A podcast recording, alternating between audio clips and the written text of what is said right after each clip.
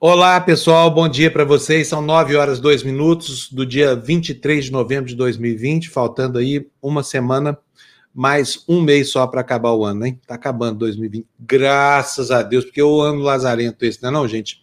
O ano em que a gente aprendeu a ficar quieto em casa, aprendeu que gente é tóxico, aprendeu que vacina pode ter nacionalidade, que a gente aprendeu que racismo não existe no Brasil. Foi um ano realmente para a gente não esquecer, não é mesmo? Ainda bem que está acabando. E vai acabando da maneira que começou, né? como um desastre no calendário. Vai ser um ano que no futuro a gente vai estudar nas aulas de história como aquele ano em que o Brasil foi invadido por uma praga de gafanhotos, que as pessoas continuavam negando assim os sintomas claríssimos de que o planeta passa por uma anomalia climática. Né? Enfim, é um ano desses para a gente esquecer para o resto da vida. Infelizmente, esquecer 2020 não vai ser possível por causa de tantos registros catastróficos, né, sobre, por exemplo, o comportamento de líderes políticos histriônicos, extremistas, extremados, é, que fazem questão de desprezar os, os, valores do iluminismo como se isso fosse uma plataforma marxista que, inclusive, antecedeu o próprio Marx. Deixa eu botar para dentro aqui os meus companheirões aqui, o Vitor Pino, que já está aqui. Oi, Vitor, bom dia, tudo bem? Bom dia, Fábio.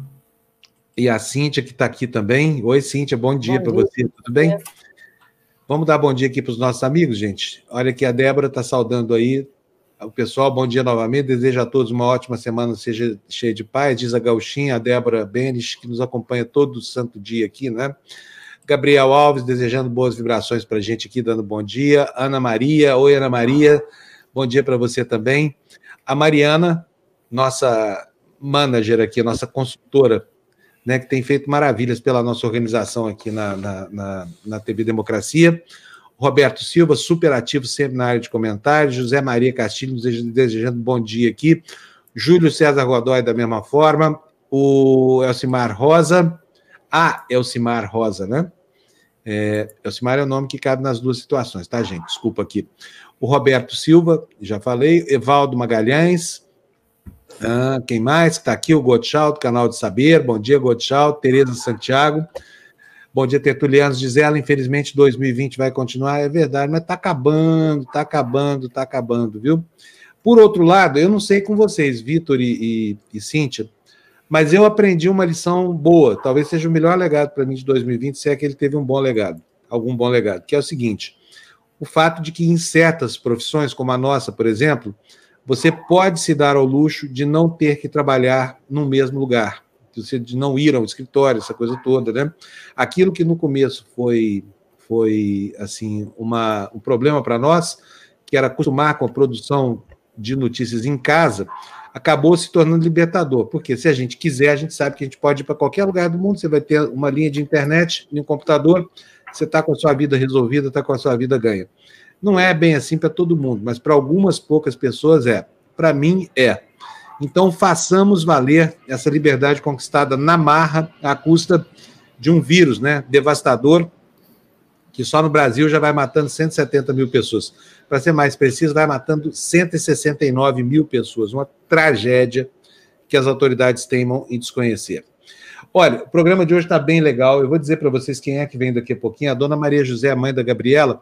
Cíntia, você viu que a Gabi está hoje na, na, capa do El País, não? Eu vi, eu vi. Está lá. A comunidade desde ontem está festejando essa, essa matéria do El País aí com a Gabriela. Agora, o que chama atenção, né, Fábio, são os comentários das pessoas no embaixo no jornal tem as, as pessoas deixam comentários.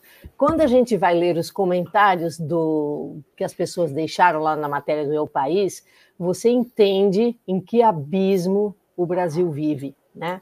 Então é, é, é inacreditável que em vez de festejar as vitórias da Gabi, as pessoas ainda venham e, e falem que é mimimi, enfim, é um negócio horroroso uh, que, que, a gente está enfrentando no Brasil, viu? Eu fico horrorizada de pensar que tem seres humanos que pensam dessa forma. É terrível.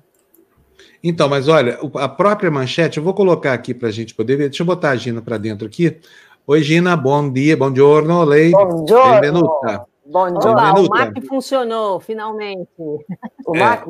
É, o seu, você não está você não tá falando de um, de um computador da Apple? Era Sim, Mari. Ah, era a Mari, não era ela, tá. Era, era a Mari. Tá. Não, sou, Ô, Gina, sou, você viu? Sou eu, sim, positivo. Estou falando com. Não quero citar o nome, mas não é aquele PC que eu estou acostumada. É complicado a peça. É, mas a Mari estava explicando para a gente que não está conseguindo entrar porque o computador dela não está conseguindo entrar. Então, sabe aquela pecinha que fica assim na frente do monitor? É. A mais ou menos uns meio metro de distância? No caso da Mali é isso, tá? Não quero falar mal dela, não, mas agora mesmo ela aparece aqui. Vamos tirar o sarro dela aqui. Nós defendemos a Maria assim de... Exatamente, então, Fábio. Você está em minoria aqui, você, olha, fica, fica quieto. É. Não, peraí, nós, nós somos, somos 50% aqui, teremos o Vitor aqui? Não, não, não, mas o, o Vitor é da galera aqui. Olha só, eu vou mostrar para vocês aqui. Gente, eu fiquei muito contente quando eu vi isso no meu país, sabe? Eu acho que ela merece. Afinal de contas, um pouco disso aqui é, é, responsabilidade nossa. É muito legal ver a Gabi na capa do El País. Olha só que beleza, ó. Eu quero botar isso aqui melhor ainda para vocês. Ó, vamos aumentar o tamanho da tela.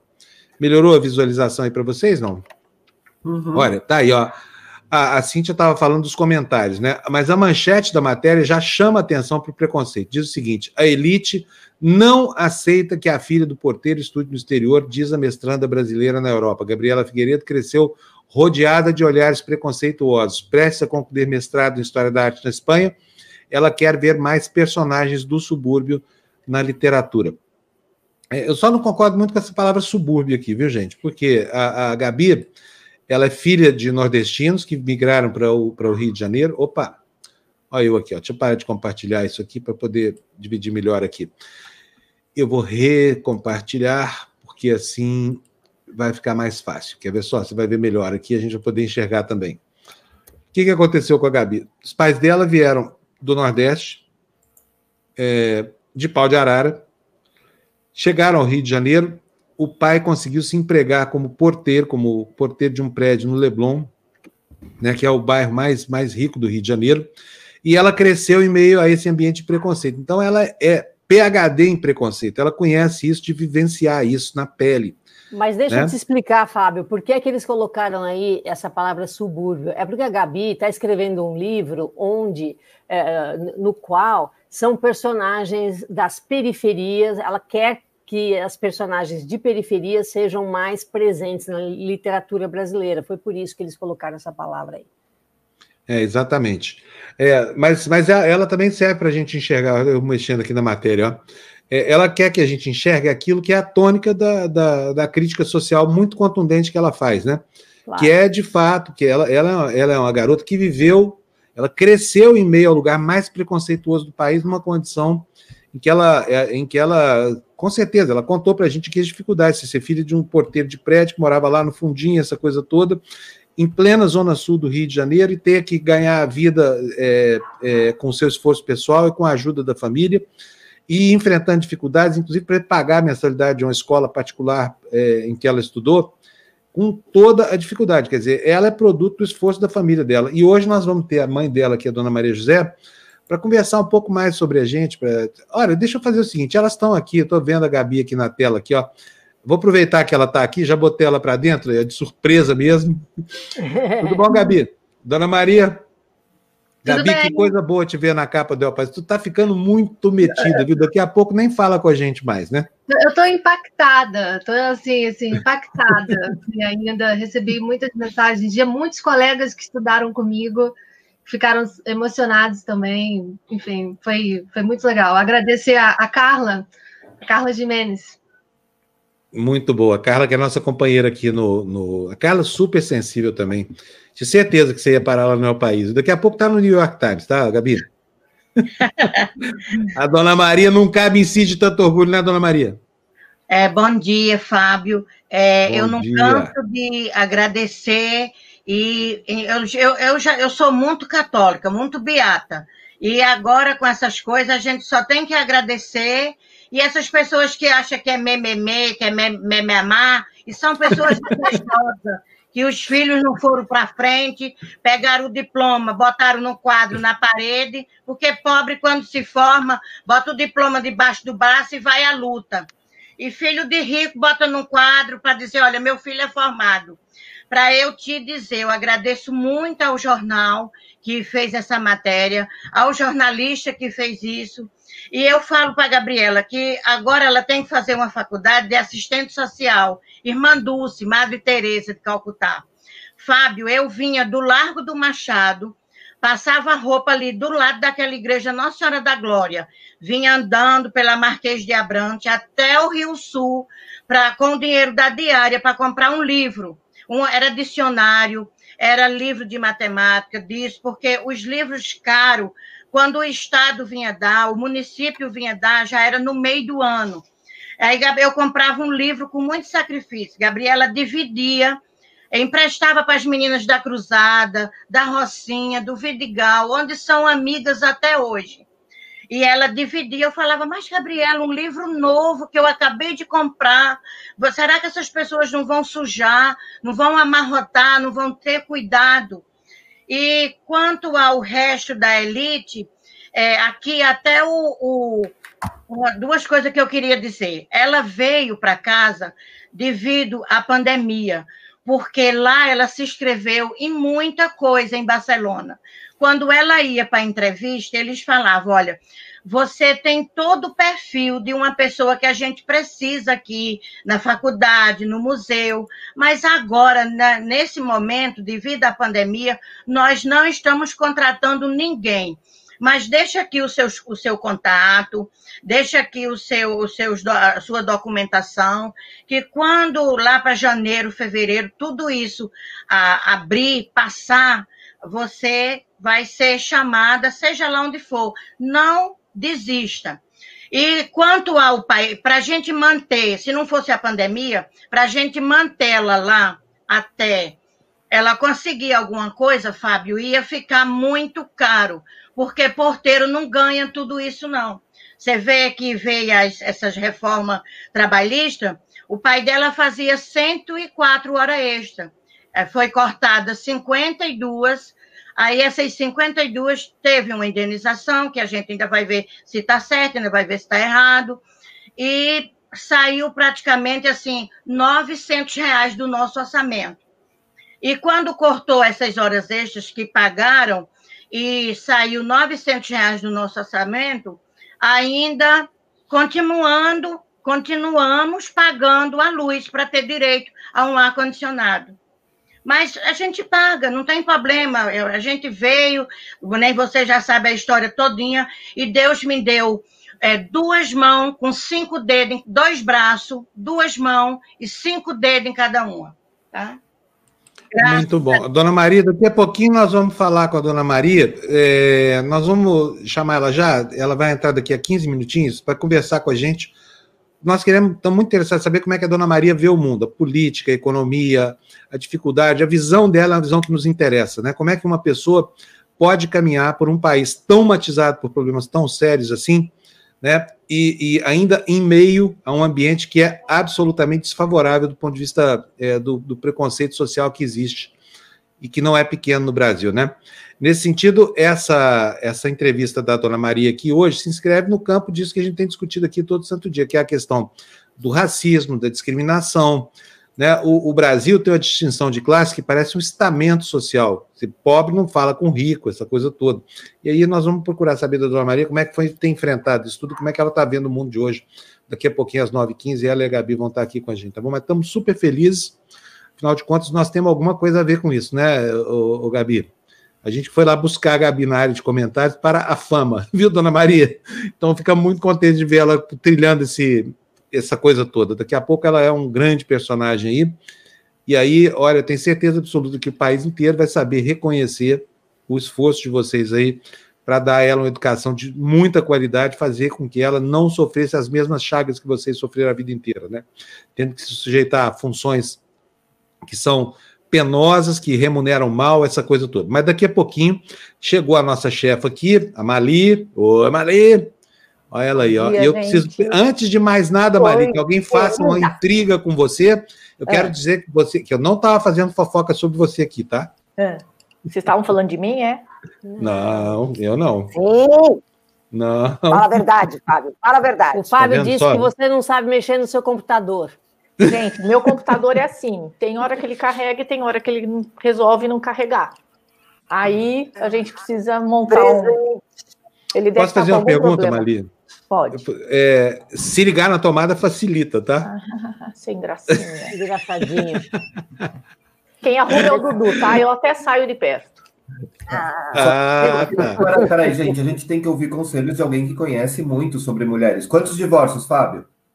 Eu? Não, não posso nem contar. É, é, isso é porque eu conheço bem. Pronto, isso é porque eu conheço pronto. bem, tá? Pronto, eu falei, sim, estou do seu lado, estou do seu lado.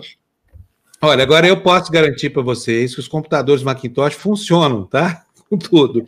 É só fazer da coisa certa. O computador, você, você, você, você, ele não vai fazer o que você quer porque você quer, precisa. Tem que explicar para ele o que, que é. Por exemplo, carregar Gente, a bateria. Tadinho, o, meu, o meu computador tem 20 anos. 20. Ah, então tá explicado, Mali. Talvez não, seja não, isso. 10, né? ó. Dudu tá falando que são 10 anos. Talvez então, eles vejam na hora de trocar o coitadinho.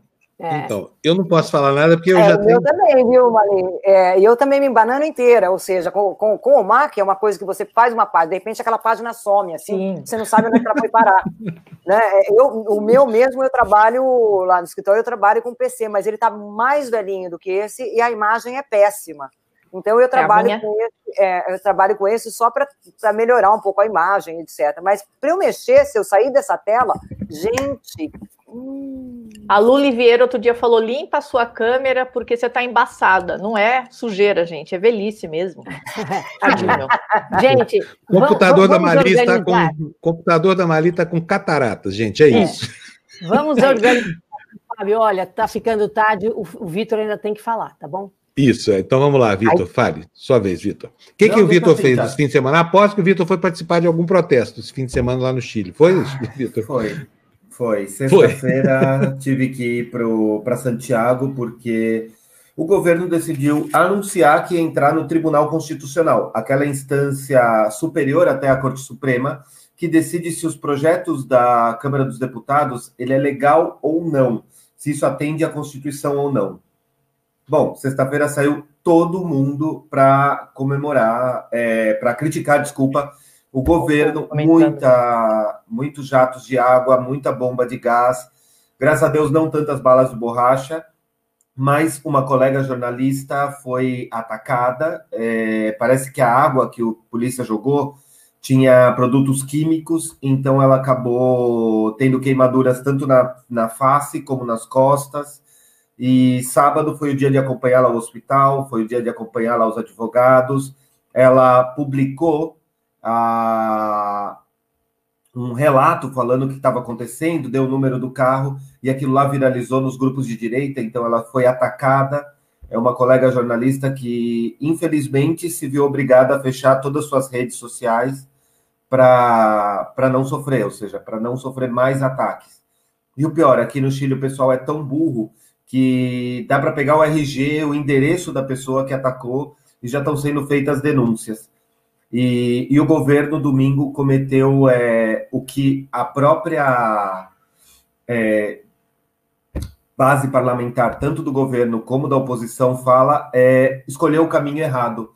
Eles entraram mesmo no domingo com, no Tribunal Constitucional para brecar o projeto que liberaria 10% dos teus fundos de aposentadoria para sobreviver durante o coronavírus.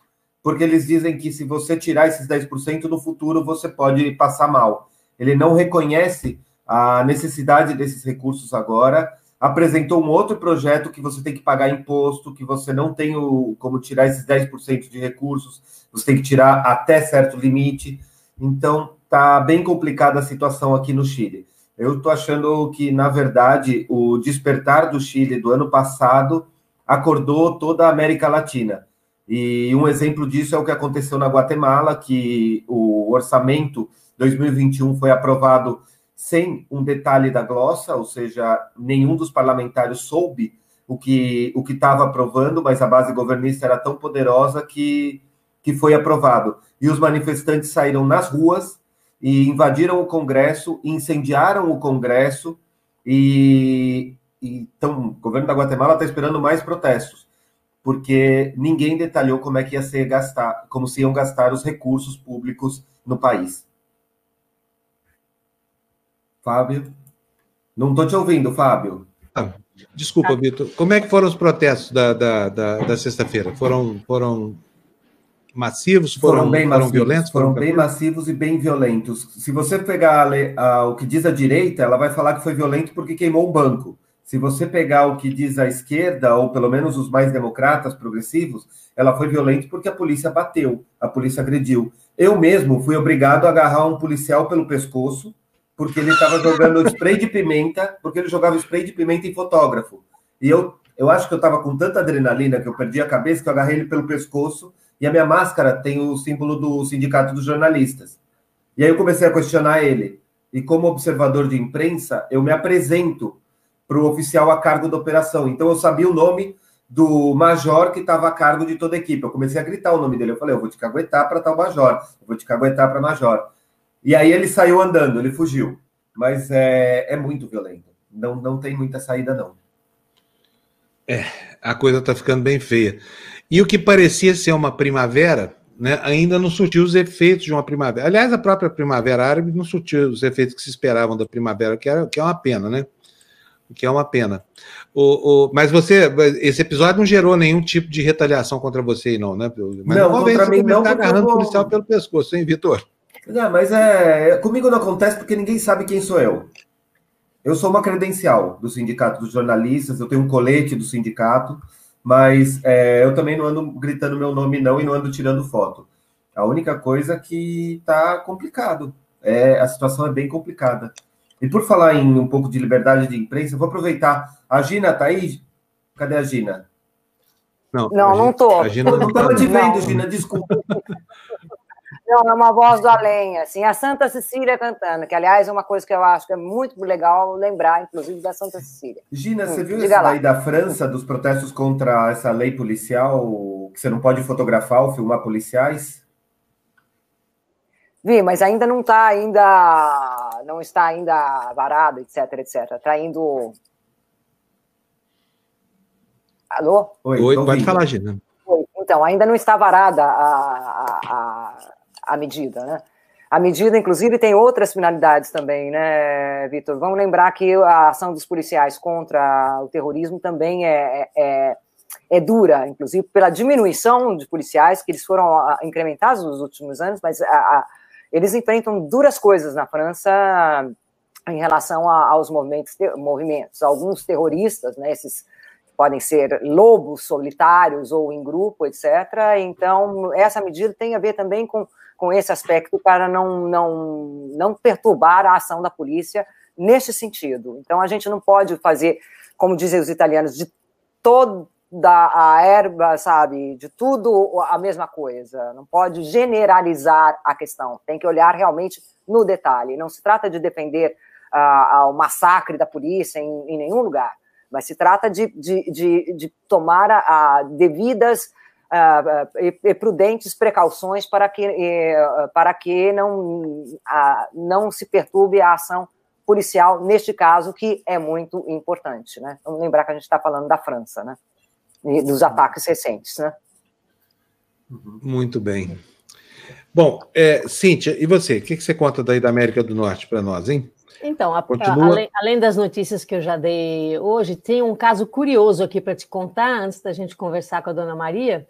É, lembra que o Rudy Giuliani entrou com aquela ação lá em, para tentar uh, jogar fora todos os votos pelo correio da Pensilvânia, porque uhum. no argumento deles os votos pelo correio não deveriam ser legais, eles são anticonstitucionais. Aí alguém lembrou a, a campanha do Trump e ao, e ao Giuliani que foi a própria legislação do estado da Pensilvânia que aprovou isso em 2019. Por que, que só agora isso é inconstitucional? Por que, que eles votaram a favor? Eles mesmos, uh, os legisladores republicanos da Pensilvânia, aprovaram uh, uh, os votos pelo correio em 2019. Bom, Aí ele falou assim: não, não, mas é inconstitucional. Fizeram esse, fizeram esse, esse processo lá para jogar fora todos os votos pelo correio, e como se sabe, os votos pelo correio eram majoritariamente dados ao Biden. Aí, não, queremos jogar fora. Aí, sabe o que aconteceu? Olha, a hipocrisia desse povo chega a tais níveis. alguém lembrou ao Giuliani e à campanha do Trump o seguinte: olha, muitas pessoas que votaram uh, para o Biden nessa eleição, na, na, no, na, mesma cédula, votaram para senadores e deputados republicanos para o estado da Pensilvânia. Então, assim, ah, se jogar fora esses votos todos que foram mandados pelo correio, é, esses legisladores que estavam tentando se, re, se reeleger ou se eleger, os republicanos, vão perder votos também. Aí, aí vem a manchete. Rudy Giuliani quer invalidar os votos pelo correio, mas apenas a parte do voto que é dado para presidente. Os votos para deputados e senadores têm que ser contados. Percebe o tamanho da, da encrenca aqui, onde é que a gente se meteu? Porque a, a, a hipocrisia é tanta, ah, não, o, o, voto pelo correio é inconstitucional, mas só a parte que é dada para o presidente, tá? Para os senadores e para os e deputados, não. Esse daí a gente conta. Então tá, né? Gente Fazer do céu, que coisa, hein? Estamos num rolo aqui, hein? Tá percebendo, né? E não vai melhorar. Mas não, mas não, acaba, não acaba isso. Não, não acaba nunca, não acaba é, nunca. Estou falando, é nunca. é tanta coisa, Fábio. De manhã, assim, eu faço uma seleção das notícias, pego duas ou três, porque esse tipo de ação do Partido Republicano, da campanha do Trump, não para. É assim no, em Michigan, é assim em Wisconsin, na Pensilvânia, em Nevada, no Arizona, na Georgia. Em cada estado desses tem umas ações estapafúrdias dessas que os juízes estão mandando para o lixo uma a uma, mas não para, né? Então, é, foi por isso que eu falei hoje de manhã que certos republicanos, como o Chris Christie, que é um super defensor do Trump, falou: ó, chega, hein, gente? Isso aí é uma vergonha nacional, vamos parar com isso, esses processos não procedem, vamos, sabe, vamos continuar, o Biden ganhou, pode parar. Mas não Mas me viu? conta uma coisa, é. tudo bem, mas e aí, qual é a próxima, a próxima jogada? É reconhecer a derrota? É isso? Finalmente? É, mas isso não vai acontecer, né? Ele vai jogar golfe, mas não fala, não dá entrevista, enfim, aquela coisa. É, não, não tem mais o que fazer, não tem o que fazer. Aliás, não tinha o que fazer desde o primeiro dia, porque essa história de que voto pelo correio é anticonstitucional, ah, virou anticonstitucional só agora, né? Quando eles aprovaram, era constitucionalíssimo. Então, não tem o que fazer, né? Todos esses argumentos jurídicos deles são estapafúrdios, o que fez com o Larry Hogan, que é governador da, de Maryland, dizer que parece ação das, da, de repúblicas uh, de bananas, e é isso mesmo, né? Republiqueta de banana, isso aqui virou. É, não pode, mas vamos ver o que, que o Trump vai fazer. Ele não tem o que fazer. Ele vai ter que reconhecer a derrota, só que eu duvido que ele vá para que ele telefone para o Biden e conceda a derrota. Ele não vai fazer isso porque é um covarde, é uma pessoa que não tem uma fábrica moral uh, suficiente para fazer esse tipo de coisa, como a própria uh, sobrinha dele diz, não tem a psicologia para perder uma eleição. E por isso ela acha que ele não vai tentar de novo em 2024, porque ele não tem uh, recursos mentais e emocionais suficientes para perder outra eleição.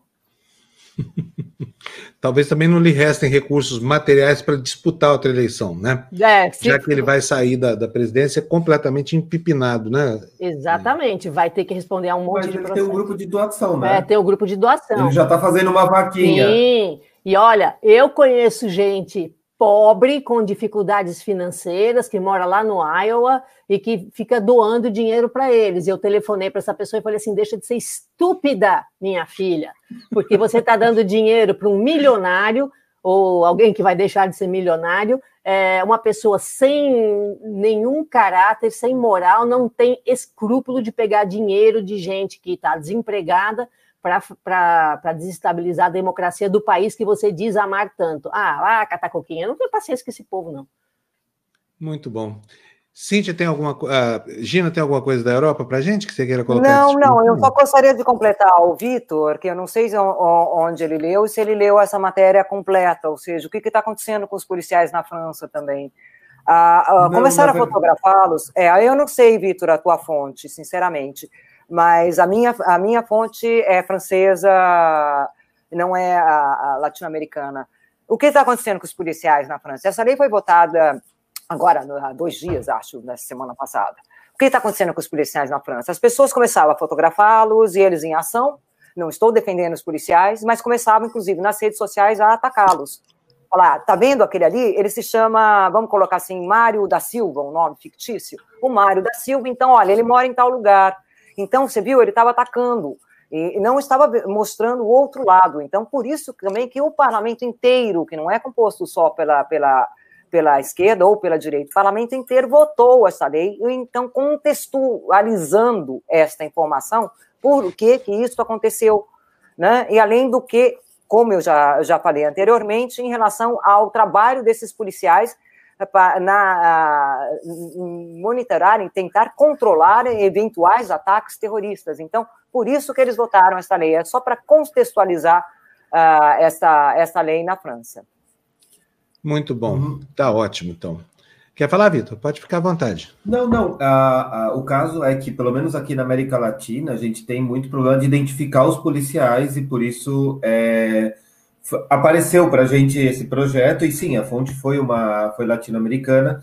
Foi através do Sindicato dos Jornalistas que a gente discutiu esse não só a lei, mas também o, os projetos de lei. Nesse caso, a gente estava discutindo as manifestações que teve é, que, que aconteceram contra esse projeto de lei. Eu não estava discutindo o, o, o, fato, eu entendo que a França tem muita é, problema de segurança, eles têm que ter um serviço de inteligência muito forte, mas aqui na América Latina a gente tem uma violência e uma repressão policial muito forte. Identificar os policiais é até uma dificuldade, porque eles não usam o nome no peito.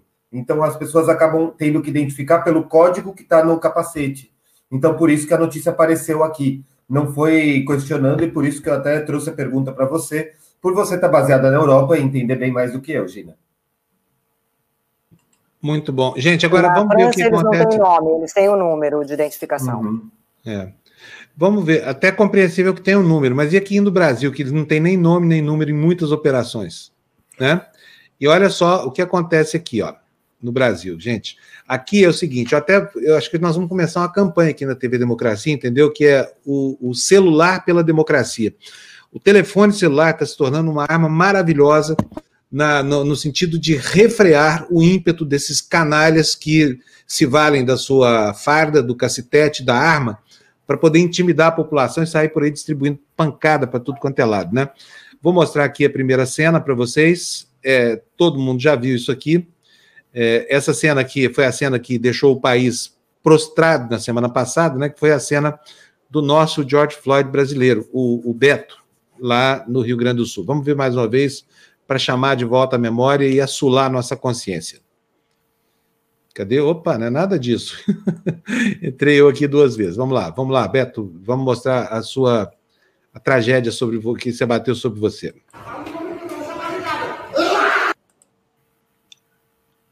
Vocês viram aí, ó, curtinho, vou voltar aqui o vídeo de novo para a gente restartar, são só 11 segundinhos, é o vídeo que a gente mostra, mas ele é derrubado, passa a ser espancado, apanha por, por quatro minutos, apanha por mais de dois minutos, assim, de maneira terrível, e depois ele, ele é asfixiado, é, com o pé nas costas, essa coisa toda, e é levado à morte por esses jagunços aí, um deles policial militar lá no Rio Grande do Sul, né? A outra cena que chamou atenção é, nesse fim de semana, por quê? Porque as coisas não param de acontecer, foi esta daqui que vocês vão ver agora na telinha. Olha isso, aqui é em Santo André, na periferia de São Paulo, e os protagonistas da cena, mais uma vez, policiais militares de São Paulo, que têm reiterado esse tipo de comportamento. Olha, um menino vinha numa moto, aí ele para, tentava fugir, e aí pau canta. Olha, chega aí o covarde, o bandido de farda, e começa a bater nesse moleque. Aí um outro covarde lá do lado dele, se, olha aí, olha, completamente dominado. Dois ridiculamente covardes policiais militares aí, que coisa horrorosa. Olha como é que tratam o cidadão que paga o imposto dessa quadrilha aí. É um absurdo. E se não houvesse essas câmeras atentas, essa cena teria passado em branco. Então vamos aproveitar Nossa, o que a tecnologia nos oferece, para colocar tudo. ordem na casa. Porque toda vez que esses caras são flagrados fazendo esse tipo de coisa, é, por um telefone celular que está aí vigilante, acontece um processo, ele é afastado, pelo menos para não dizer que não acontece nada, o cara vai para um escritório lá da burocracia e vai ficar lá despachando internamente da polícia. Pelo menos um bandido a menos na rua, porque o cara que faz isso não tem outro nome, é bandido que chama, sabe, é covarde, é, é isso que chama. E, e, bom, dessa vez temos que louvar a Polícia Militar, foi ela quem divulgou essas cenas aí, e ela já tomou providência, afastou os três canalhas, os três bandidos fardados do serviço nas ruas. Vamos ver qual vai ser o destino. Eu vou até botar na minha agenda aqui para procurar a PM de São Paulo daqui a seis meses para saber onde estão esses animais aí que ficam espancando gente na periferia de São Paulo, sabe? Agora, eu não sei com vocês, mas a mim chama muita atenção o fato dessa reiteração não parar. Sabe, toda semana praticamente nós temos tido um registro como esse aí, toda semana a Polícia Militar fala, ah, são maus policiais, vão ser afastados, não sei o que mais. Tudo bem, eu não estou nem, nem sendo tão radical assim a ponto de reafirmar o que eu tenho dito, que esse é um problema sim da corporação, não é um problema de postura individual, comportamento individual, nada disso, tá? É, daqui a seis meses, vocês vão se lembrar disso. Eu vou chegar aqui, vou mostrar essa cena, vou falar, vamos ver o que aconteceu com esses policiais aqui? Quem sabe vocês já não estão espancando de novo nas ruas aí à custa do contribuinte brasileiro, não é? A minha questão, Fábio, nessa lei da França é exatamente isso, porque como ela abordou tudo, é, poderia causar que a gente não pudesse ter acesso a esse tipo de imagem, porque seria proibido filmar, filmar operações policiais, identificar policiais. É exatamente esse o questionamento que a gente fez aqui no sindicato. Vitor, é. vamos lembrar, vamos lembrar da, da operação de, da polícia na, na, na, Bélgica, que foi em 2015, num, num, bairro onde eles estavam dando uma busca para encontrar uh, o, os terroristas que participaram do atentado. A polícia pediu para que ninguém fotografasse, porque isso daí poderia realmente prejudicar tudo. Ou seja, o cara podia, o terrorista, para não dizer os terroristas, poderiam escapar. Então, o que, que aconteceu? Aconteceu um fato bem bizarro, é, que a população acatou as orientações, não foi uma ordem, foi, foram, foi um pedido da polícia. Acatou e começou a publicar fotos de gatos. Todos publicando fotos de gatos nas redes sociais para dizer: olha, eu entendi, eu entendi, eu entendi. Depois disso tudo, eles capturaram os terroristas, aí a polícia mesmo agradeceu, uh, também com uma mensagem, vamos dizer assim, bizarra, é, e agradeceu a todos os gatos da Bélgica e com, com uma foto de, um, de uma vasilhinha com ração. Quer dizer, isso tudo para não, não, não prejudicar a ação policial deles, entendeu? Não é, não é tipo, agora a polícia está liberada, pode bater em todo mundo, etc, etc. Não é isso, tá? A gente tem que, uhum. que, que fazer uma leitura um pouco ponderada em relação a essa notícia. É, agora, tem que se ressaltar o seguinte: a realidade na França é muito diferente da realidade no Brasil e no Chile, né? Quer dizer, é uma realidade que permite esse tipo de coisa, inclusive a colaboração, porque aí a justiça está tendo uma ação cidadã. Interessa aos cidadãos que a polícia desbarate os grupos terroristas que ameaçam, inclusive, a democracia francesa, que é um valor, é um patrimônio dos franceses, né? Mas aqui no Brasil, não. Aqui no Brasil, esses caras têm uma ação antidemocrática, notadamente antidemocrática, quando batem em negros aí por nada. Como é que aborda o cara desse jeito? Imagina, ô, ô Gina, você acha que essa cena, essa cena que a gente viu aqui agora, que eu vou repetir aqui, isso aqui seria possível num país como a França? Olha, isso aí que a gente viu, o cara corre, para de correr, resolve se integrar, se entregar aos policiais, ó, bota os braços para cima e espera a chegada. Aí chegam, ó, e já chegam dando porrada, os jagunços aí, ó, os bandidos de farda, chute, burro, não sei o que mais, um menino, gente, um adolescente, não está nem identificado ainda, segundo as, as, as últimas informações que a gente tem. Você acha que seria possível uma cena dessa ah, Fábio, na França, eu, eu, não, eu não posso te, é, te responder é, que sim ou não, que isso não seria possível, mesmo porque, em vista do, da, também de coisas que aconteceram nos Estados Unidos, houve algum, algum, em alguns casos o, a pessoa se arrendeu, sabe? E aí, mesmo assim, a, a polícia matou. Quer dizer, não, não posso.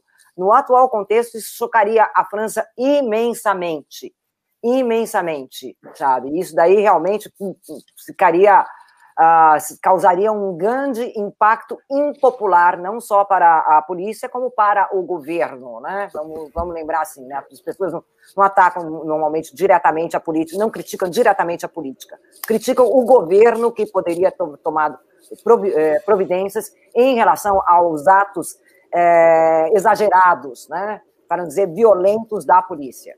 Então, é, vamos lembrar disso. Não, não sei, no atual contexto, uh, eu acredito que isso não poderia acontecer, mas eu, eu, eu quem sou eu para dizer qual seria o comportamento da. É, agora, do, Gina, só, só, fazer um comentário. Mas Fábio. não tem acontecido, né? Não, não tem, tem, acontecido não. com a frequência desconcertante que acontece não. no Brasil. Aqui, esta é a regra. Na França, como a própria Gina ressaltou aqui, isso chocaria imensamente as pessoas, porque lá isso simplesmente não tem acontecido, não acontece, porque é um país que tem disciplina, essa coisa toda. E imagino que a, a polícia é polícia militar, não sei se a polícia na França é militarizada, eu acho que não, acho que é uma instituição, uma organização da sociedade civil, né? Depende, é Fábio, tem militar. os gendarmes que são militares sim, e tem os que não são. Tá. Fábio, mas vamos deixar um comentário rápido. É, o a, os gendarmes são, são, militares, a polícia é, é, é civil, é, tem o serviço da gendarmerie, né? A gendarmeria uhum. é militar.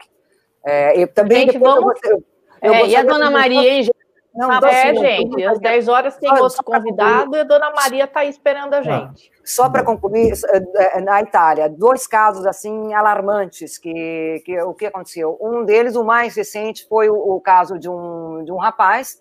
Um rapaz, ele era ele era viciado realmente em drogas e a, a, polícia fizeram até um filme a respeito. E dentro da delegacia bateu tanto nele, bateu tanto nele, que ele foi parar no hospital e morreu por consequência disso. Aí acusaram isso, é, é a morte dele, deram uma. Uh, manipular as informações para alegar que a morte dele tinha sido casual, porque era um, era um, era um rapaz uh, viciado em drogas. Né? A irmã dele foi atrás disso daí, foi atrás disso daí, provou provou, conseguiu provar, e um dos policiais ali admitiu que ele foi massacrado por punhos, socos e pontapés, e isso levou à morte do sujeito. Outro fato muito importante dentro da história da polícia italiana. Vamos falar do ano 2000, quando hum, as manifestações anti-globalização em Gênova, na qual dificilmente eu falo, mas eu estava presente. Né?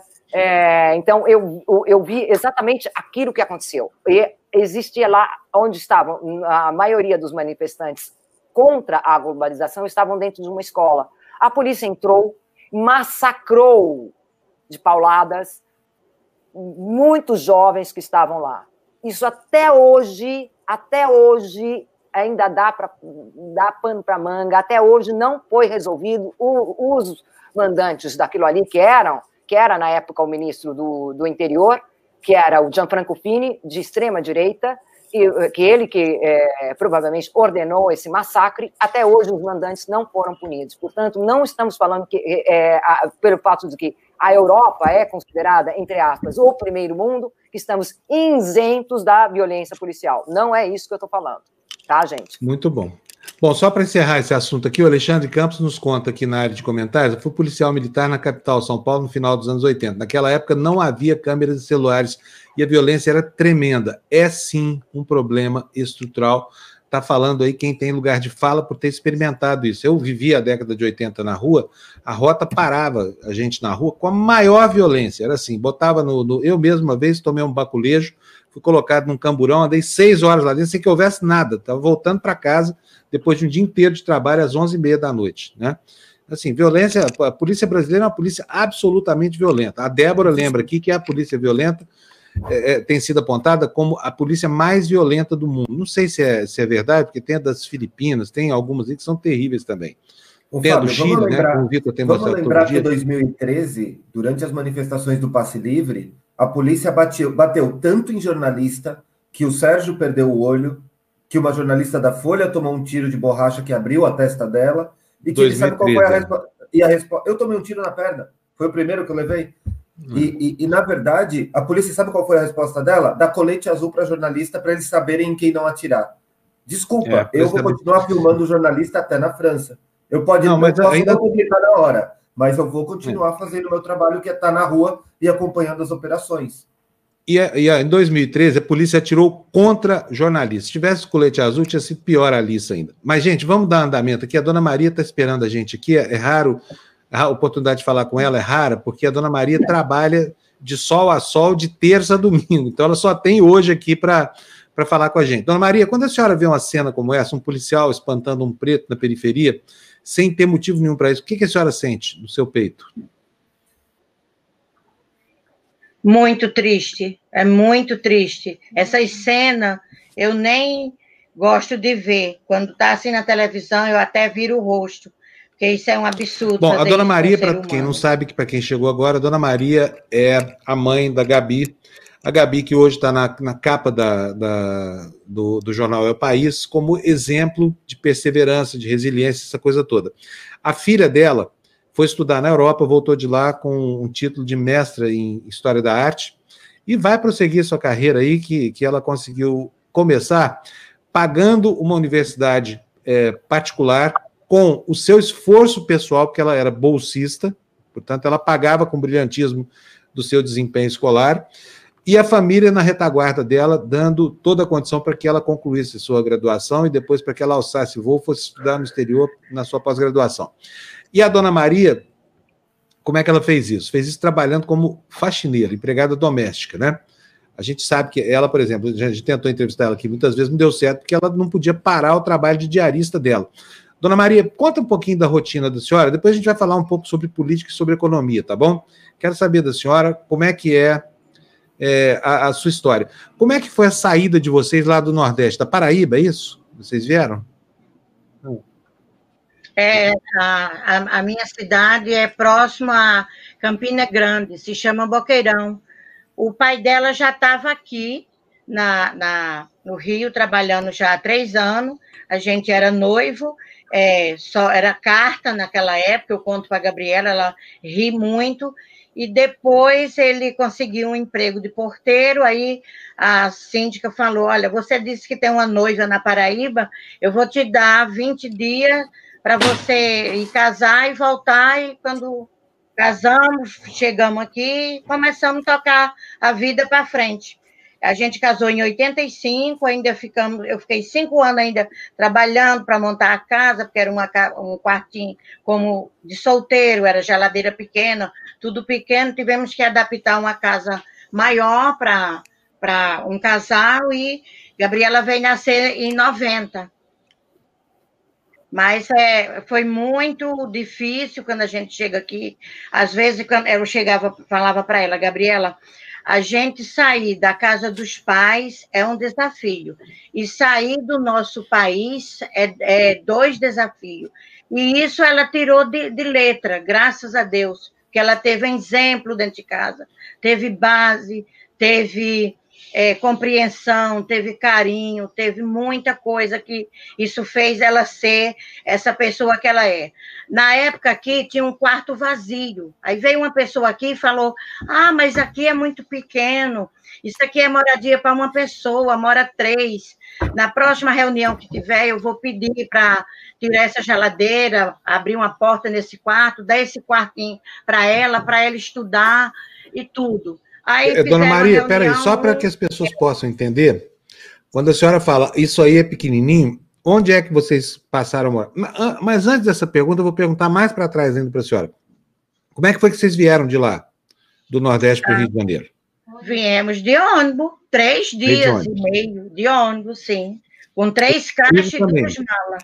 Nunca precisamos pedir nada a ninguém, nem roubar nada de ninguém se trabalha até hoje. Ainda quero trabalhar muito. Aí, para você ver, fizeram uma confusão pelo espaço de um quarto, e graças a Deus não foi falta de espaço que fez a minha filha ser essa pessoa que ela é e chegar onde ela chegou. Graças a Deus. Muito bom. Quem que quer perguntar?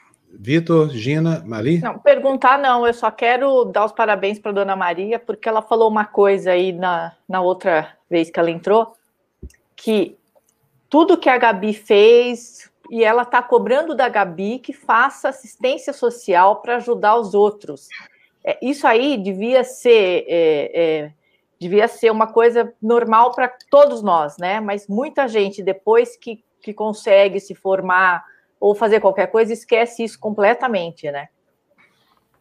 É, no é dia do meu, no dia do meu aniversário, eu, é, eu, eu paguei uma promessa e eu distribuí umas quentinhas de, de comida da General Osório até o Jardim de Alá. Olha, aqui em Ipanema, olha, mas aquilo me doeu muito. Eu distribuía chorando, porque eu preferi dar mais aquelas crianças e aquelas pessoas mais idosas que estavam ali naquela calçada. Eu falei, hoje eu não vou trabalhar, é meu aniversário. Em vez de eu dar presente, hoje eu ganhar presente, hoje eu vou distribuir comida para essas pessoas de rua durante essa pandemia. Quando eu ia entregar, eles olhavam para mim e diziam, tia, você volta amanhã. Olha, aquilo me doía por dentro. Mas eu, Gabriela sempre foi generosa, ela sempre é, emprestava as coisas dela, que nem eu falei. Eu comprava um livro, porque os livros caros nunca tinha, só vinham dar para os alunos no meio do ano.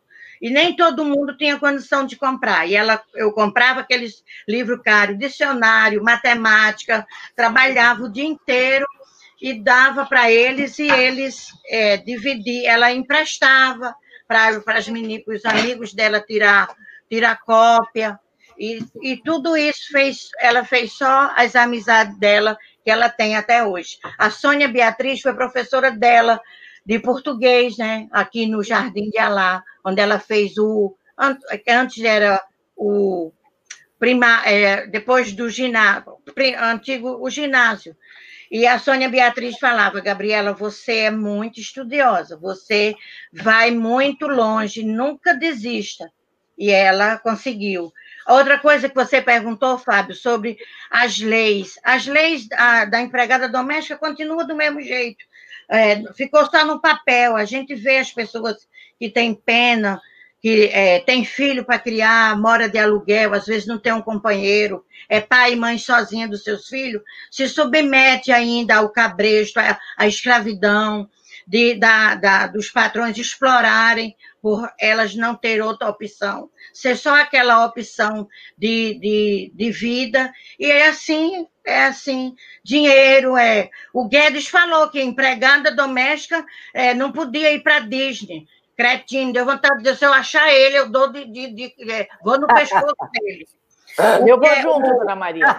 O Crivella foi o, o pior prefeito, o pior tipo de câncer que o Rio de Janeiro teve.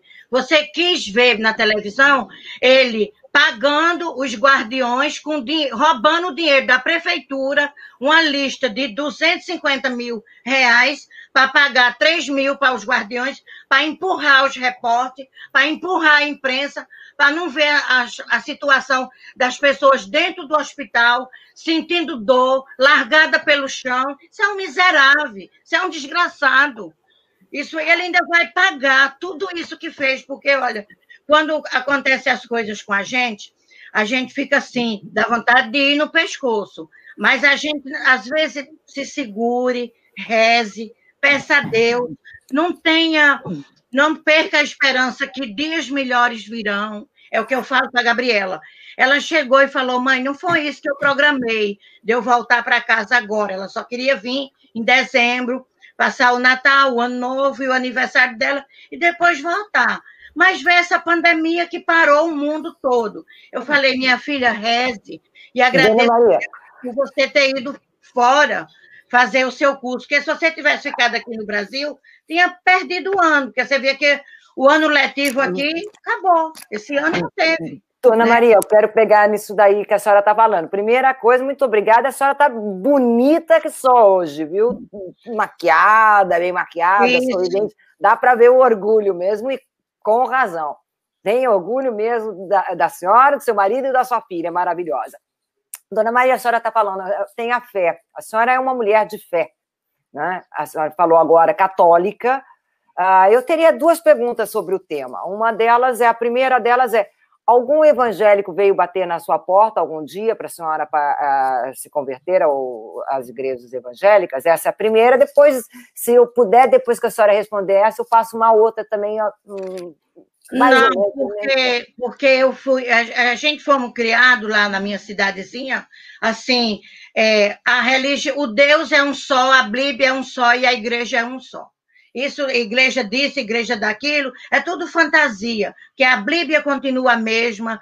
É, eu tenho aqui um, um, altarzinho com todos os meus santinhos, Nossa Senhora Aparecida, Nossa Senhora da Conceição, São Sebastião, São Judas Tadeu. Comprei até uma imagem agora de São, de São Jerônimo, que é o nome do meu marido, né? Mas eu digo, olha, os santos é os mesmos, a igreja é as mesmas, é a mesma, e a Bíblia é a mesma, nada mudou. Ah, e, e, agora, e a senhora, como, que, como é, que, que a senhora acha do Papa Francisco? A senhora acha o Papa Francisco diferente dos outros, por exemplo, do, uh, do Bento XVI? Eu acho ele uma pessoa assim, simples, educada. Eu acho ele, eu me agrado, me agrado dele. Ah, perfeito. Dona Maria, deixa eu perguntar uma coisa para a senhora. Como é que a senhora está vendo esse processo eleitoral aí no Rio de Janeiro, com esse prefeito aí usando todo tipo de fake news, querendo dizer que o Eduardo Paes está ligado à pedofilia, porque botou, quer botar o pessoal na Secretaria de Educação. Como é que a senhora está vendo isso tudo aí? Ah, eu acho isso tudo uma falta. Ele querendo tapar o sol com a peneira querendo passar por cima em tudo que ele fez, porque não sou eu que falo, não são vocês que estão falando, foi o que a gente viu todo desde quando esse desgraçado entrou, que ele fez que o Rio de Janeiro tá essa desgraça que tá. E se as pessoas quiserem que o Rio de Janeiro continue na desgraça que tá, acho que ninguém, olha, eu prefiro 10 anos de pandemia menos Crivella prefeito. Dez anos de pandemia a gente por cima. Mas Crivella, nunca mais. Deus me livre. O pior tipo. Esse encosto tem que sair. O outro tem os seus tem os, as suas as suas falhas, mas quem nunca errou, quem nunca é, teve os seus erros, os seus acertos, Vamos ver a, a, agora, domingo, como é que vai ficar. Mas Crivella, no Rio de Janeiro, eu confio em Nossa Senhora Aparecida. Na segunda-feira, que vocês, se quiser até me entrevistar, eu digo: olha, amém. Foi-se embora. Show encosto. Muito ruim. É, agora, dona Maria, deixa eu perguntar aqui para a senhora. É, por que, que a senhora acha, na percepção da senhora, por que, que a senhora acha que de cada cinco cariocas um vota no Crivella. A senhora que vive a realidade da cidade, que frequenta apartamento a da burguesia, essa coisa toda. Ele usa a igreja, usa os fiéis. Você vê que toda a propaganda dele, ele usa o nome de Deus. Que é isso? Mas já se viu isso. É, ele está usando muito, é, é, é, é, assim, de instrumentos horríveis, é, né? O nome do presidente também, que não deixa, não deixa a desejar também, que faz pareia com ele, calça o mesmo sapato, ando, ando na mesma estrada, né? Olha, eu morei no Rio de Janeiro algumas vezes, eu conheço bem a cidade, morei aí bem pertinho de onde a senhora mora, no Leblon, morei na Gávea, morei em Ipanema, e, e, eu sei muito bem que o preço das coisas aí no supermercado do Leblon, por exemplo, é muito maior do que no, no supermercado, por exemplo, de Madureira ou da Tijuca, essa coisa toda. Eu quero saber da senhora como é que é para uma família pobre viver no bairro de classe média mais alta do Rio de Janeiro. Como é que vocês faziam para fazer o supermercado, defender, enfim, assim, os compromissos, essa coisa toda? Eu faço, eu tenho um aplicativo de tudo quanto é campo, de tudo quanto é supermercado. Aí, para fazer compra de mês, é, onde hoje é, tem um supermercado que há é, frutas e legumes é segunda e terça. Compra um pouco naquele na o meu marido fala que tanto papel é esse em cima dessa mesa. Aí eu vou riscando o que vai faltando naquele que está mais barato, compro naquele e assim, porque aqui no Rio, em, em Ipanema só tem o supermercado Zona Sul que é muito caro. A antigas sendas no Leblon virou pão de açúcar, que é o dobro do Zona Sul. E, e nessa pandemia, as coisas não aumentaram, não. Elas multiplicaram, Fábio. Tem muita é. gente desempregada, muita gente passando fome. Tirar metade do auxílio foi uma maldade porque tem muita gente precisando. Porque a maioria das diaristas mandaram para casa, sem dó e piedade. Não quiseram saber se pagava aluguel, se tinham que comer, se tinha filho. Mandaram, ah, mandaram para casa. E não pagaram, não. Algumas pagaram, outras não pagaram, não. Outras pediram suspensão de contrato, Se você, por exemplo, recebia 2.500, a patroa pediu suspensão de contrato, você ficou recebendo 900 reais pelo governo, 300 reais da parte dela. Se o salário dela custava ser um valor X, quem tomou prejuízo? A corda sempre se arrebenta do lado mais fraco, né? Mas é o que eu falo para a Gabriela. A gente nasce sem querer, sem pedir. A gente morre sem querer. Então, viva o intervalo. muito bom, dona Maria. Eu sou muito fã Viu? da senhora. Olha, eu também. Eu, eu quero só saber como é que foi que a senhora se sentiu quando a senhora olhou na internet e achou essa manchete que nós vamos mostrar aí, ó. Ver a filha ah, da senhora na, na capa do maior jornal da Espanha. Foi presente de Natal antecipado, graças a Deus. Fiquei muito contente, o pai dela também, ela. Olha, tem quase 300 mensagens que muita gente é, mandou mensagem. Ela botou no Instagram, ela botou também no Facebook. Muita gente deu parabéns. E tem pessoas que deixam uma críticazinha, mas isso é pessoas invejosas. Porque a, a inveja é a arma dos incompetentes, dos que não têm força de lutar, não têm coragem de correr atrás não tem coragem de sair do canto. Eu volto a, te, a repetir: é, rico, quando se forma, bota o diploma na parede, e pobre, bota debaixo do braço e vai à luta. Aí eu falo para ela: minha filha, faça seu trabalho a partir de janeiro, ela vai passar três meses escrevendo. E quando aparecer uma vacina, você vai ser a última a se vacinar. Quando todo mundo vacinar, eu e ela vamos ser as últimas. Aí, quando aparecer alguma coisa lá fora, onde você se inscreveu, se eles te chamar, você vai. E, de repente, Fábio, pode até aparecer por aqui.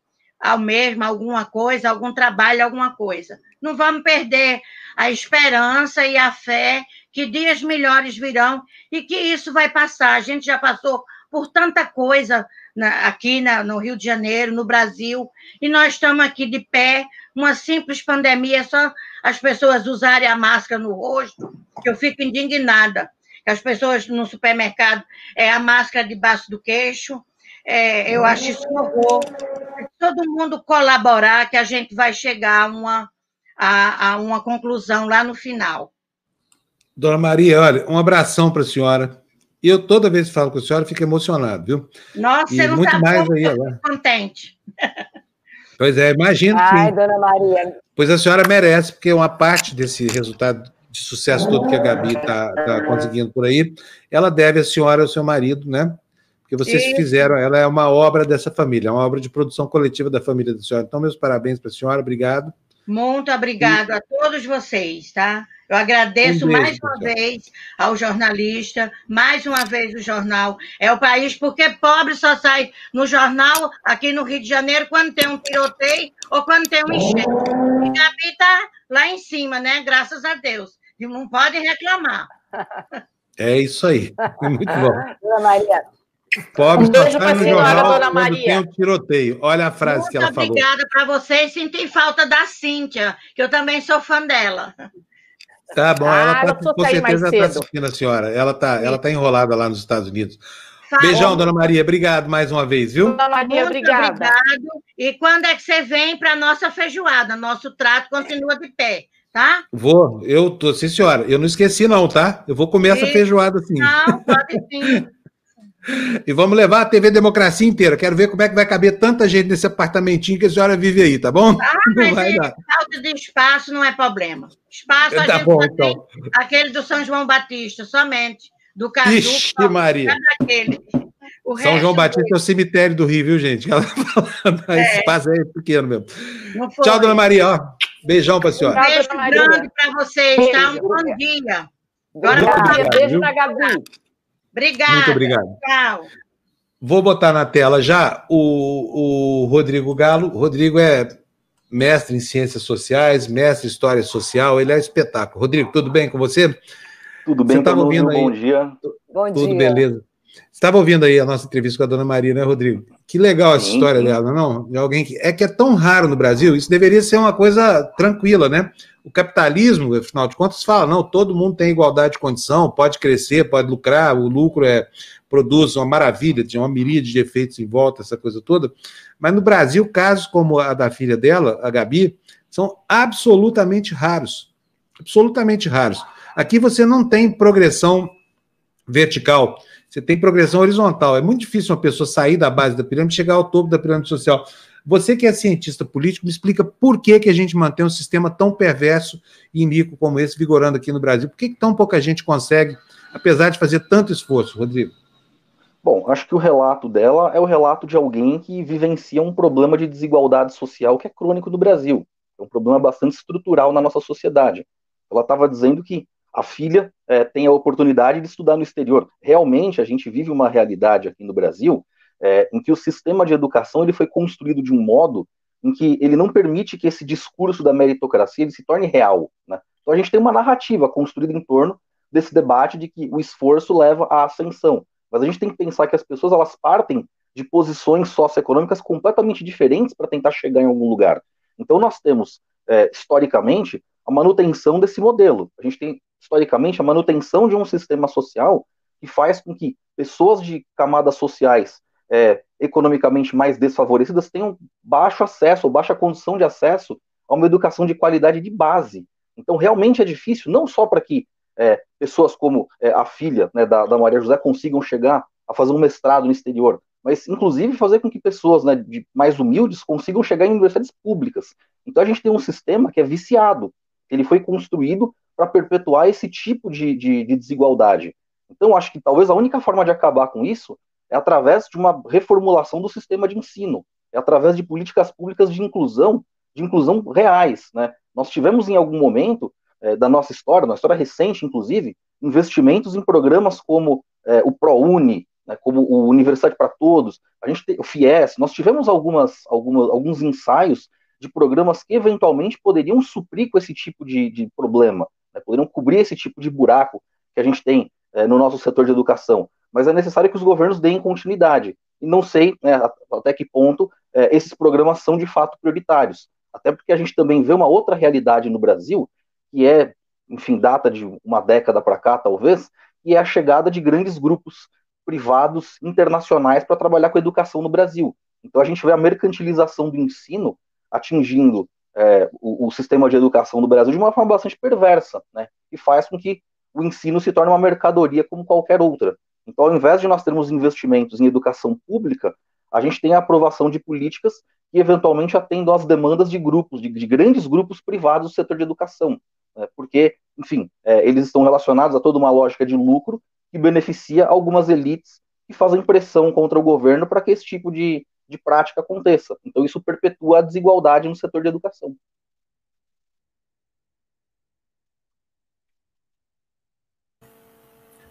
Rodrigo?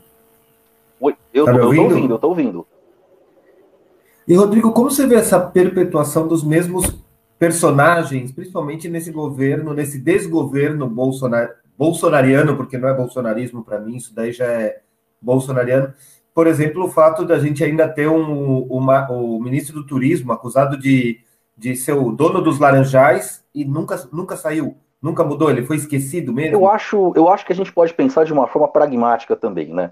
É, o governo faz cálculo de risco. Né? O governo entende é, até que ponto certas decisões minam ou não a sua base de sustentação.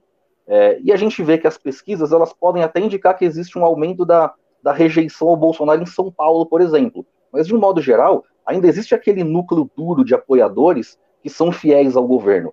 Então, eu imagino que a gente possa pensar que a manutenção desses indivíduos em alguns cargos é, se justifica porque, de um modo geral, é, o governo tem uma certa segurança de que existe um limite que, em alguns casos, para eles não estão sendo ultrapassados ainda. Então, isso não tem feito com que, eventualmente, eles sejam obrigados, o governo seja obrigado a substituir essas figuras. Né? Se a gente pensar é, no momento que a gente viveu recentemente, a eleição, né, é, é a eleição municipal, ela é um teste para o que pode acontecer no plano federal. Acho que não dá para a gente dissociar um processo eleitoral municipal de um processo eleitoral no plano, no plano federal.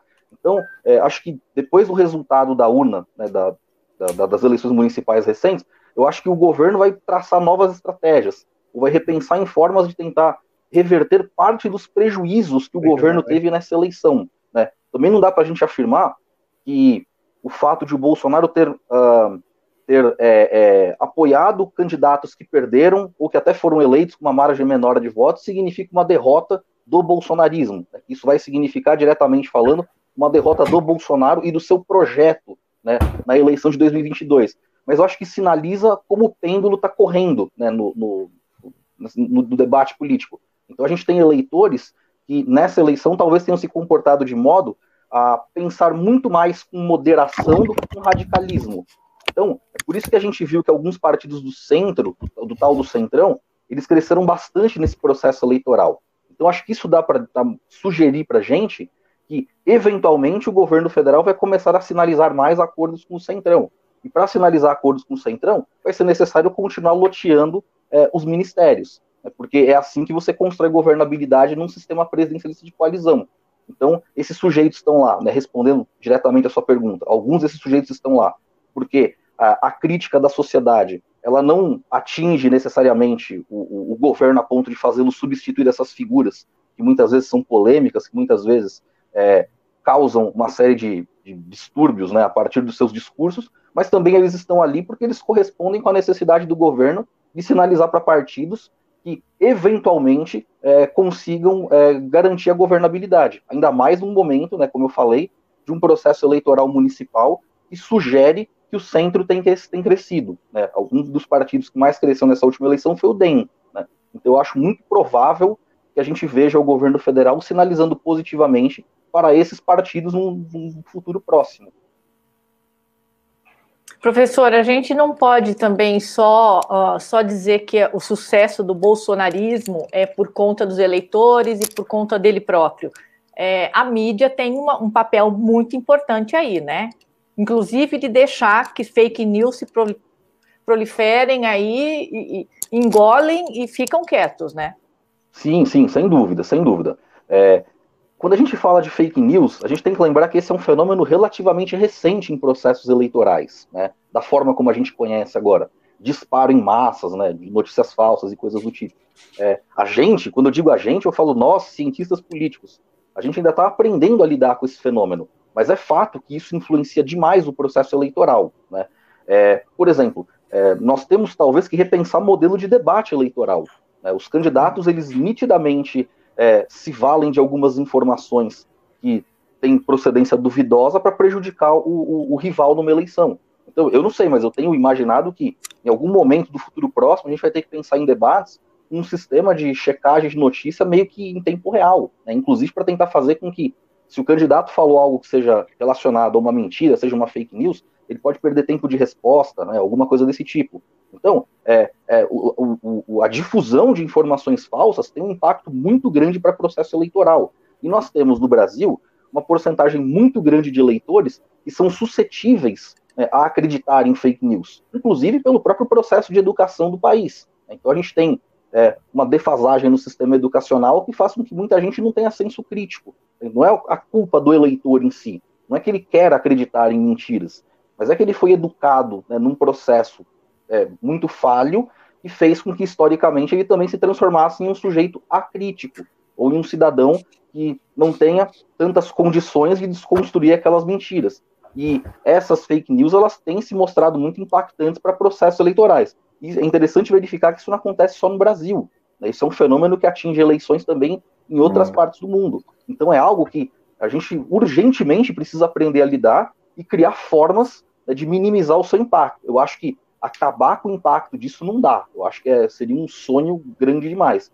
Mas eu acho que é possível sim encontrar formas de equacionar, gerenciar melhor essa questão para que o impacto seja melhor no, menor no processo eleitoral. Mas você tem toda a razão. Né? Não é só o eleitor que elegeu o Bolsonaro, não é o eleitor que elegeu é, prefeitos nessas últimas eleições. A gente tem que lembrar que o papel da mídia, inclusive é, relacionado a mídias sociais, né, no que diz respeito ao fake news, tem uma participação grande demais nesse processo.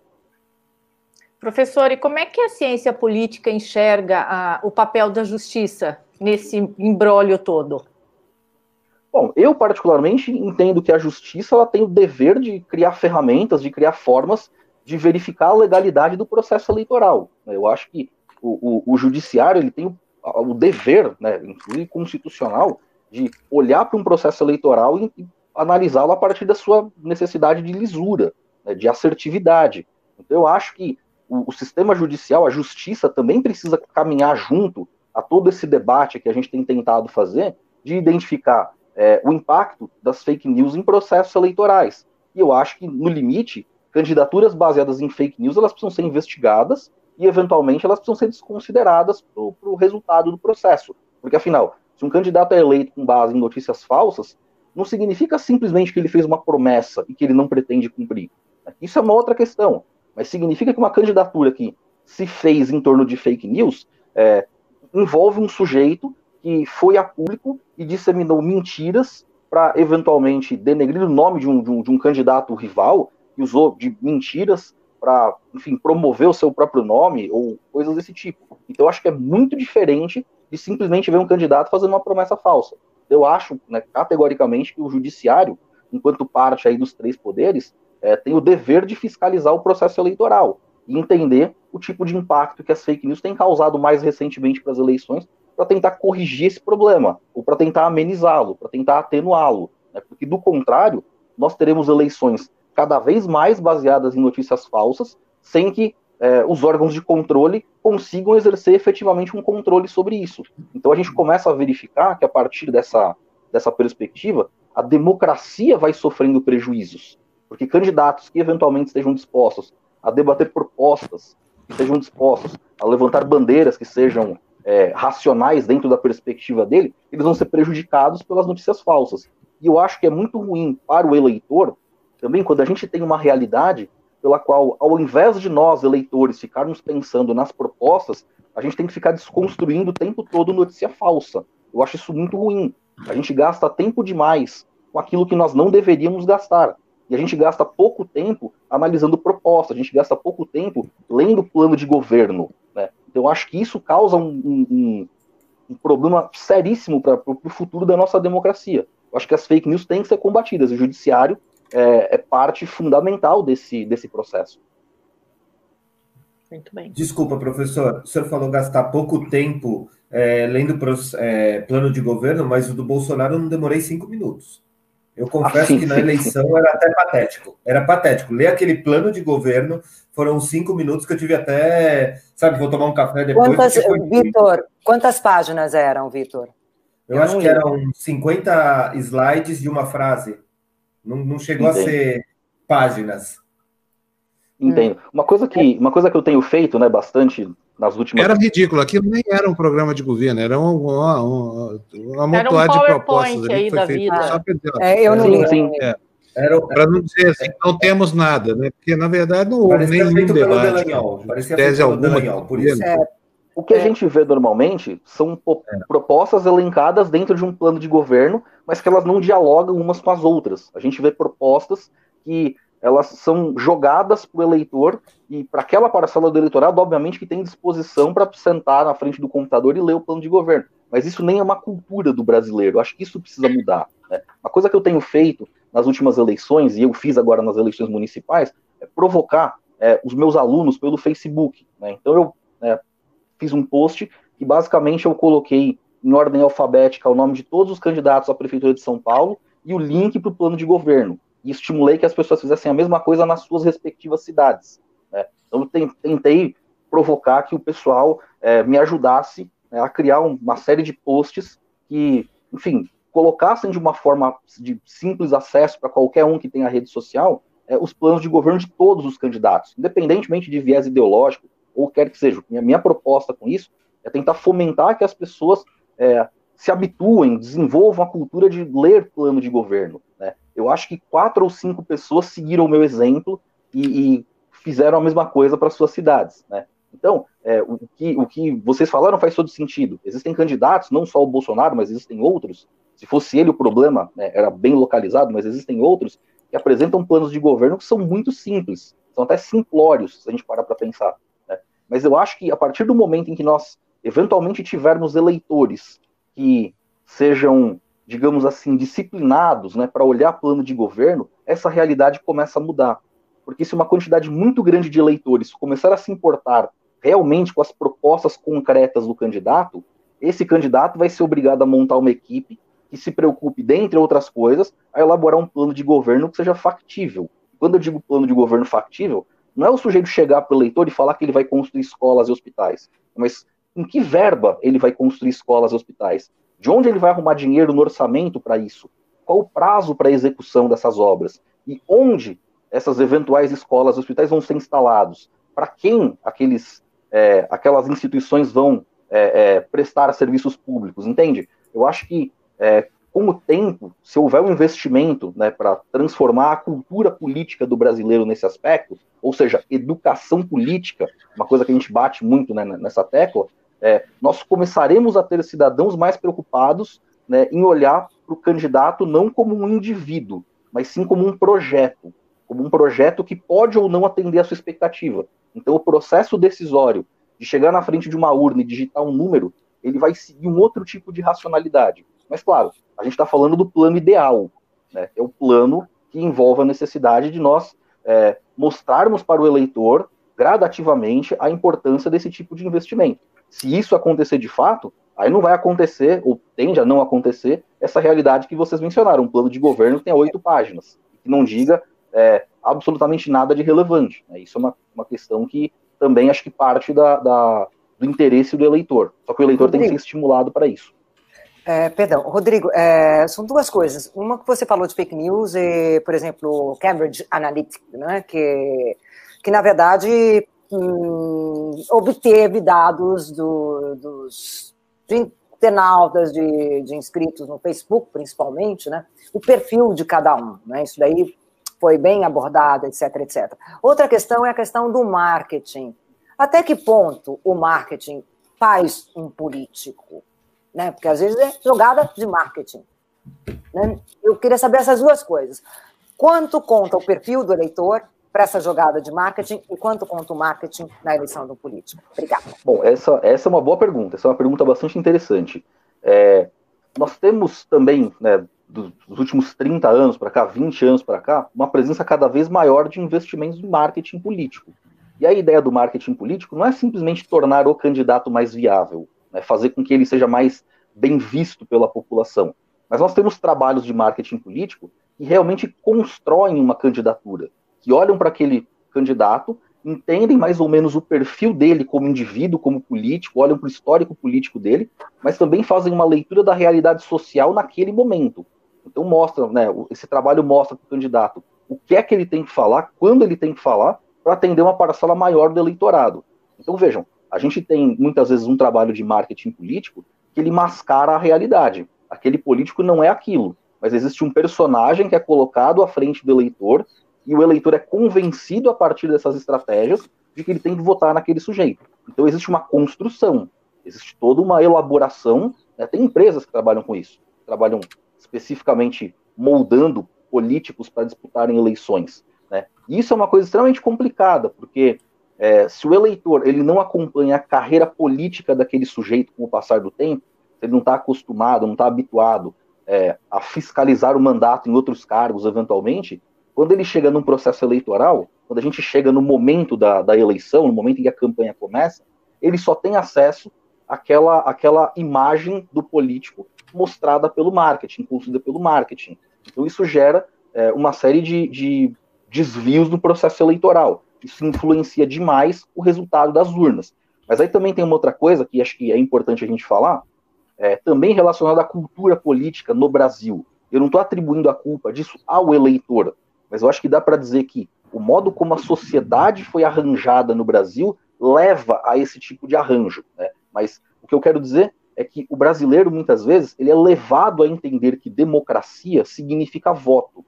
Então o brasileiro lembra que nós vivemos no Estado democrático quando ele tem que achar o título eleitoral, lembrar onde é o colégio que ele vota, lembrar a zona eleitoral onde ele vota, ele vai até esse lugar, digita os números de uma urna e volta para casa. Então ele acha que ele cumpriu o papel democrático dele. É, também é uma outra coisa que só a educação política pode mudar. É fazer esse sujeito entender que é, o fato de votar representa uma parte daquilo que é viver no Estado democrático. As outras partes envolvem, por exemplo, acompanharmos o mandato. O sujeito foi eleito, como ele está governando. É, o sujeito em governo, ele é igual o sujeito em campanha, porque se a gente conseguir também mudar essa chave, né, também tentar criar um, um, modelo de educação política adequado, a gente vai fazer com que o eleitor ele entenda que se ele tem que acompanhar o mandato de alguém, ele tem mais condições de eventualmente é, superar o verniz do marketing, o verniz daquele personagem que é colocado à frente dele num processo eleitoral. Então, eu acho que as coisas também elas passam muito pela, pela educação. Eu acho que política e educação são dois campos que são, na minha opinião, indissociáveis. Se a gente eleva né, a, a, a qualidade de senso crítico do cidadão, se a gente faz o cidadão se interessar por política efetivamente, é, talvez o marketing e as fake news passem a ter um efeito menor. O problema é que a gente não vê isso acontecendo é, no Brasil, a gente não vê iniciativas é, normalmente nós não vemos iniciativas do poder público é, no, no, que diz respeito à formação do bom cidadão, do cidadão que entende de fato né, o que é política. A gente tem iniciativas de alguns grupos privados, né, de algumas ONGs ou alguma coisa talvez do tipo, mas não do poder público. Então isso não alcança, de um modo geral, a maior parte da população brasileira. Eu acho que aí está o problema. Então o marketing ele nos afeta porque nós somos suscetíveis é, a comprar aquele personagem que é colocado à nossa frente no processo eleitoral. A gente não consegue desconstruir as coisas, mas acompanhando o mandato, acompanhando o histórico daquele sujeito, a gente consegue entender, ou talvez nós conseguiríamos melhorar a nossa capacidade de interpretação para entender o que é marketing e o que é o candidato de fato, o que é a pessoa de fato. Eu acho que é por aí que a gente consegue, talvez, superar esse problema. Deixa, eu tenho aqui uma, uma pergunta para fazer para você, porque você coloca claro. a questão da educação. Estou fechando aqui uma, uma tabulação bem rapidinha. É o seguinte: é, na distribuição, é, na, na, na, qualificação do próprio TSE, do nível de instrução dos candidatos, e aqui eu acho que nós temos um, um problema que reflete bem o problema geral que a nação enfrenta. Olha só, nós temos uma preponderância quase que absoluta de candidatos que têm é, ensino médio incompleto, são quase 70 mil, são 68.063. É, isso, ó, ensino fundamental incompleto. Ensino. Desculpa, vamos aqui de novo. Ensino fundamental completo são 68 mil candidatos. Incompleto, 71 mil. Ou seja, nós temos aqui quase 150 mil candidatos de universo de quase 560 mil que ou são analfabetos funcionais, ou então têm uma capacidade limitada de compreensão da realidade. Aí, se você pega é, os candidatos com ensino médio incompleto, são 27 mil, mais os que têm ensino médio completo, mais 212 mil, você tem aqui a maioria absoluta dos candidatos que se apresentaram na, no estágio inicial da carreira política, que é a vaga de vereador ou de prefeito, sem qualificação educacional. O que, que, se pode esperar desses políticos depois, Rodrigo? O processo político pode complementar essa educação que falta para que eles façam um mandato é, sintonizado com as necessidades do país ou não? Olha, é, esse quadro que você levantou ele é super grave, né? Porque ele mostra que o problema não é necessariamente a falta de uma educação formal, mas o problema é o, é o que decorre disso, é que a falta de uma educação formal ela faz com que esse candidato tenha um baixo conhecimento sobre uma série de coisas, inclusive que envolvam a atividade que ele pretende desenvolver. Né? Então, por exemplo, é muito comum, principalmente em eleição municipal, em cidade menor, São Paulo, Rio, eu não sei se são tão afetadas por esse tipo de questão, mas em cidades menores é, tem um efeito muito grande, por exemplo, de um candidato fazer uma promessa que não diz respeito à atribuição do vereador, mas sim ao deputado. Né? Então, quer dizer, o sujeito ele rasga o pacto federativo. E eu não acho que ele faça isso é, apenas porque, enfim, ele está pensando racionalmente que se ele mentir sobre a atribuição dele, ele vai ganhar mais voto. É porque ele realmente não sabe. É porque ele realmente não tem conhecimento do, das possibilidades e das limitações da atuação de um vereador, por exemplo.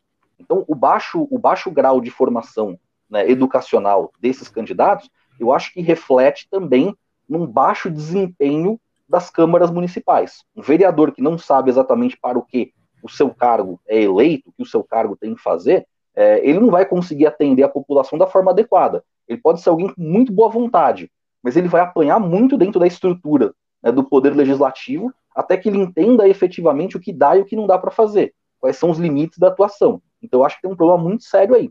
Mas eu também levantaria uma outra questão. É, a gente tem, como você levantou por esses dados, uma grande quantidade de candidatos que têm baixa formação educacional. mas quantos desses efetivamente recebem é, o apoio financeiro e institucional do partido para conseguir disputar a eleição, a, a fim de, de, tentarem realmente serem eleitos, ou até que pontos para, alguns partidos não recrutam pessoas que são populares nas suas cidades ou que são conhecidas e que muitas vezes não têm esse, esse grau de educação é, mais elevado, mas porque eles não são recrutados apenas para tentar gerar votos para a legenda, para fazer com que, pelo cálculo do coeficiente eleitoral, aquele partido tenha mais votos para que os caciques de sempre continuem sendo eleitos. Né? Então, eu acho que também tem esse problema.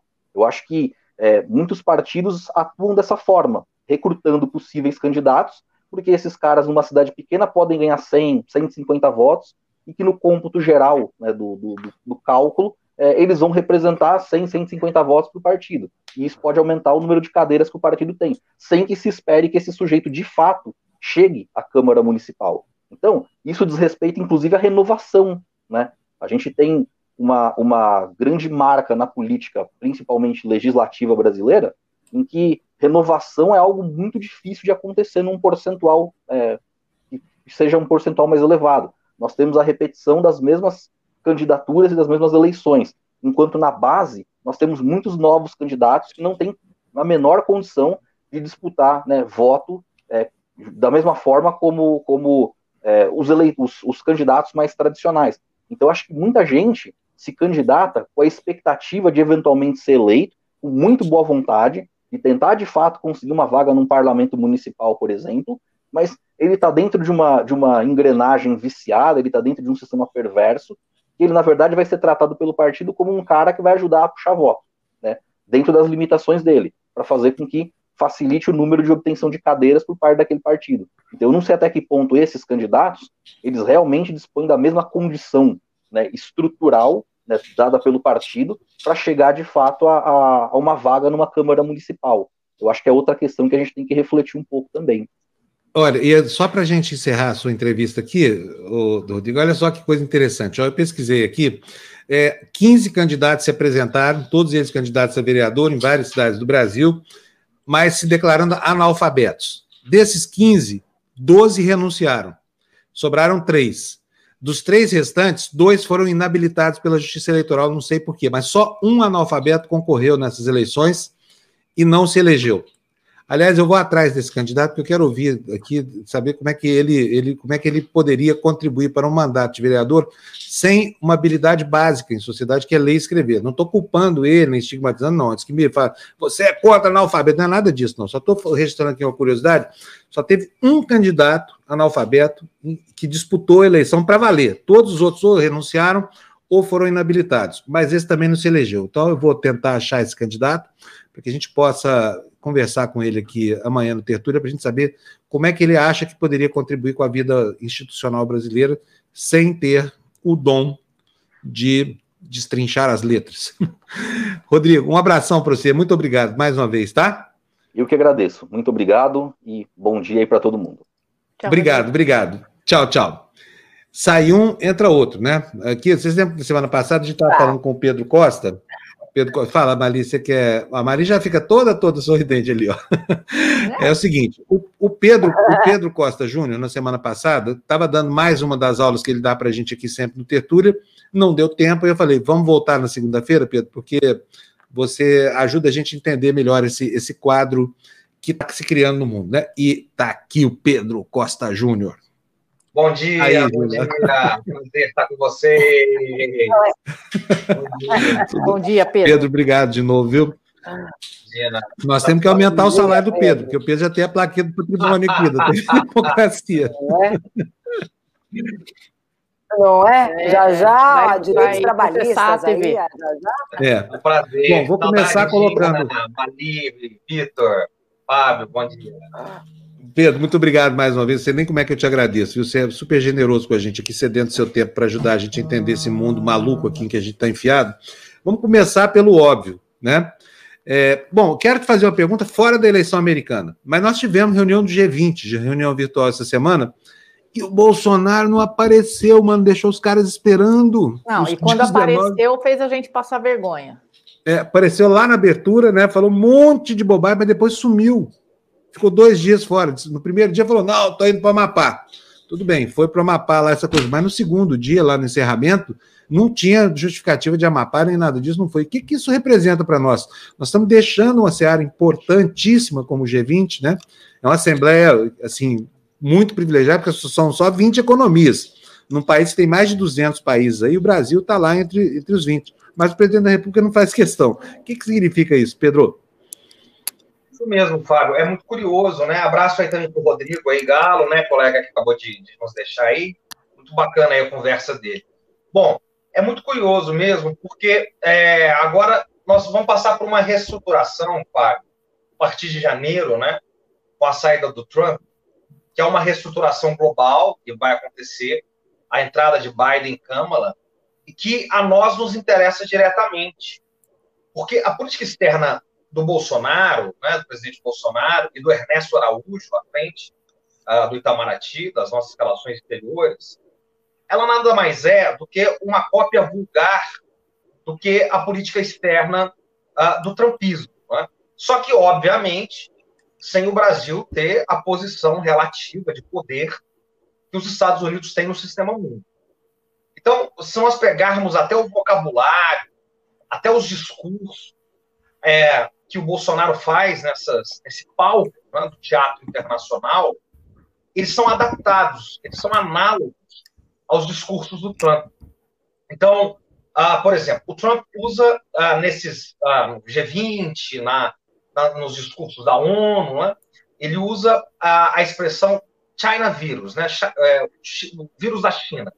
Ele se recusa a usar o coronavírus. Né? Então, o, o, Bolsonaro adaptou aqui para comunavírus. Né? Então, coisas desse tipo, que é uma adaptação do Ernesto Araújo. Né? Então, tudo isso para nós entendermos, né? o Ernesto Araújo ele tem um texto aqui que ele é, é um texto basilar para a gente entender essa política externa, que é Trump e o Ocidente. Né? Então, o que, que essa gente pensa? Né? Aqui, o nosso, o nosso Itamaraty capitaneado pelo Ernesto Araújo. Esse, né? Esse agora. Esse Itamaraty, não Itamaraty. E, e essa gestão, que é inédita, inigualável, né? inenarrável, né? vamos dizer assim. É que o Trump ele é uma espécie de messias, de salvador de um Ocidente em declínio. Né? Então, os valores mais preciosos do mundo ocidental estariam em declínio, estariam sendo atacados né, por, por um mundo comunista, por uma ascensão comunista, uma ascensão é, do progressismo, né, do que se chama de progressismo, por valores anti-ocidentais e pela ascensão chinesa. Basicamente, é, esses seriam os, os, os inimigos né, do, dessa ideia uh, do Ernesto Araújo, do Olavo de Carvalho, dessa gente toda. Né? Então, isso é importante a gente ter como pano de fundo, né, para a gente entender. Então, tudo isso para trazer para a sua pergunta, que é, é, importante, né? Tem que fazer todo esse, esse, arranjo, senão a gente não entende as coisas, né? É, porque tudo isso tem um significado, tem um sentido, né? Então, nessa reunião do G20, que é importante dizer, né, é uma conquista o G20. O G20, é, quem, quem organizava o sistema mundo, né, era o G8, né, secularmente, aí, praticamente, que eram as oito economias, sete economias mais poderosas do mundo, mais a Rússia.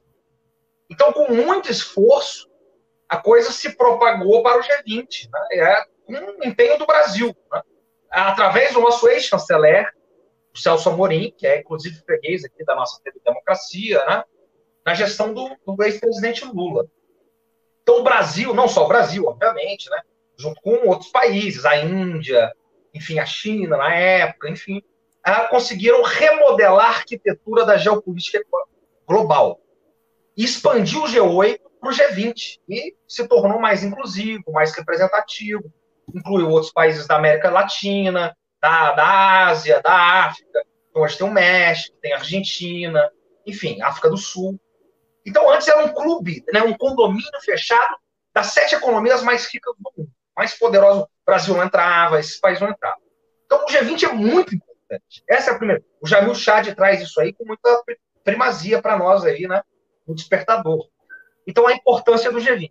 Então, dois chefes de Estado não compareceram aí uh, no, no, no, fechamento do G20 em outras reuniões ambientais e tal. Quem foram? Não por acaso, Donald Trump, porque uh, ele tinha compromissos mais importantes, né? Ele foi jogar golfe.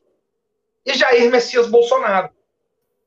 Só que há uma diferença capital nesse, nesse sentido, Fábio. Eu vou encerrar aqui para passar a bola para a gente tocar. A primeira é que uma coisa é quando uh, você está à frente da maior potência hegemônica do sistema internacional. Isso tem uma repercussão. Então, quer dizer, o peso de os Estados Unidos sabotarem uma reunião, o Estado. Quer dizer, quando você é, é um Estado que você influencia mais o sistema do que é influenciado por ele, é uma coisa, que é o caso dos Estados Unidos da América. Outra coisa é o Brasil, quando o sistema te influencia mais do que você é influenciado por ele. Então, o Brasil ele, ele precisa ter voz nessas organizações. Ele precisa dessas organizações, em certo sentido, mais do que essas organizações precisam dele. Essas organizações são frutos, é um fruto ardoroso de um trabalho que o Brasil trabalhou muito para que ela fosse construída, para que ela saísse do papel. Então nós não podemos nos dar o luxo de sabotar, é, quer dizer, é trabalhar contra nós mesmos, os nossos interesses nacionais, primeiro. E segundo, o Trump está de saída. Né? A partir do, de 20 de janeiro de 2020, o mundo será um mundo Biden e Estados Unidos, um mundo de Biden e Câmara. E Messias Bolsonaro e Ernesto Araújo é, digamos assim, uh, uma coisa que nós vamos ter que continuar lidando por pelo menos mais aí, é, se tudo continuar assim, mais dois anos, né? Quem pergunta, meninos? Oi? Ninguém quer perguntar? Eu quero perguntar um monte de coisa. Não, Vamos para a eleição americana. Quer? Todo mundo quer. eu quero. Vai, Mari, vai, Mari. Vamos lá, é, Vamos lá então vou deixar com você. do Putin, o nosso presidente, que disse lá coisas boas dele. Isso aí, para mim, tem cheiro de querer cooptar o, o Bolsonaro para que o Brasil apoie o BRICS, né? Não tem nada a ver com eu acho o Bolsonaro sensacional. Exatamente. Excelente questão, Mali. Olha, você tocou numa questão muito interessante, porque o Putin, digamos assim, né? Uh, como diz um amigo meu de relações internacionais, é mais esperto que o diabo, né? Vamos colocar assim ele, ele, ele não dá, ele sabe o que faz, né? Quer dizer, a diplomacia russa é muito interessante, né? Você pega todo, desde o Obama, né, e passando pelo Trump, né? É, o que a gente percebe é que enquanto, por exemplo, os Estados Unidos estão jogando dama, os, os russos estão jogando xadrez, né? O Sergei Lavrov, que é o chanceler russo, ministro das Relações Exteriores da Rússia, é considerado aí o Kissinger do século XXI. Então, é, como a Rússia é, atende os seus interesses no jogo diplomático muito na frente. Eles estão anos-luz, né, a diplomacia russa, das potências ocidentais. É uma coisa assim, extraordinária, e mesmo dos chineses, né, que pensam assim, né, no longuíssimo prazo. Né, os chineses, eles hoje eles moldam muito as relações internacionais, que é a única potência que está pensando em 2050. É o que os Estados Unidos não são capazes de fazer. Os Estados Unidos mal sabe o que vai acontecer no mês que vem. Tá? Então, mas em termos de diplomacia fina, da, da, da diplomacia assim, é, acurada, os russos são inigualáveis. Então, o que, que o Putin faz? O Putin ele joga da seguinte maneira: na Europa Oriental, ele apoia regimes de extrema-direita, porque são regimes que são anti-atlanticistas, uh, né? anti-OTAN, anti-União Europeia, eurocéticos, que jogam contra o avanço da OTAN, contra o avanço da União Europeia, contra o eixo Atlântico, o eixo Estados Unidos-União Europeia. E na América Latina, ele apoia regimes uh, e uh, governos que são de esquerda. Então, na Europa de direita, de extrema direita, aqui na esquerda, que uh, Venezuela, Bolívia, agora Argentina, Cuba, sempre. Então, ele vai jogando dos dois lados, porque são regimes, são governos, dizendo, que são uh, anti-americanistas, né, que são oposição aos Estados Unidos. Então, ele vai jogando de acordo com esse calor. Né? Ele capturou que, nesse momento, é um momento de rearranjo estrutural uh, da, da, digamos assim, hegemonia em declínio né, dos Estados Unidos, porque Trump sai, vai entrar Biden, e Bolsonaro é um dos únicos presidentes do mundo que está sofrendo com isso, que ainda né, simbolicamente, por exemplo, não reconheceu o Biden, né, que vai ter a sua política externa, externa rearranjada, reorientada, que não sabe o que vai fazer ainda. Essa é a verdade. Ele não, ele está sem, sem orientação. E Putin sentiu isso. né? sentiu no ar. Então, ele faz é, essa abertura, abre essa janela, né? ao mesmo tempo, ah, a China não tem abertura com, com o Brasil, e, ah, enfim, a Rússia tem uma aliança estratégica com a China, né? Então, perceba que o Brasil está vendido, né? Porque o Brasil tem uma política externa anti-China, completamente é, pró-Estados Unidos, mas não é pró-Estados Unidos, é pró-Trump. Quer dizer, é, ela é muito republicana, mas mais que republicana, ela é trumpista, mas ela é antidemocrata. Ela é anti-Biden, porque nessa cabeça do, do Trump e o Ocidente, os valores democratas, né, democratas no sentido do Partido Democrata, no sentido de Obama, no sentido de Biden, Câmara, eles também corroem o Ocidente, porque são progressistas. Então, desculpa.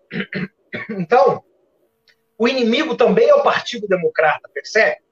Quer dizer, é uma, é uma, meu Deus, é uma, é uma miscelânea de coisas, de, de, de, de, de demências que passa pelo, pelo, pelo Ernesto Araújo, pelo Bolsonaro, e o Putin leu isso com muita maestria. Né? Lavrov leram isso. Então, e, e, ele jogou a casca, né? Jogou a casca de banana. E o, o, Bolsonaro caiu, né? Você vê a felicidade do Bolsonaro, ele retuitando tudo que o Putin faz. Então, porque o Putin, o, o que o Bolsonaro, que o Putin né, elogiou, porque o Bolsonaro ficou órfão, né? É, sem o Trump, ele está órfão. Então, e, e, e eu vou dar o um último sinal aqui, né? Veja, nessa guerra geopolítica das vacinas, como o Bolsonaro trata o governo Bolsonaro trata a vacina chinesa e como ele trata a vacina russa. São totalmente distintas. Né? Até porque a questão chinesa entra nos embrólios internos de Bolsonaro com Dória e a vacina russa não tem isso. Então, a vacina russa ele abraça.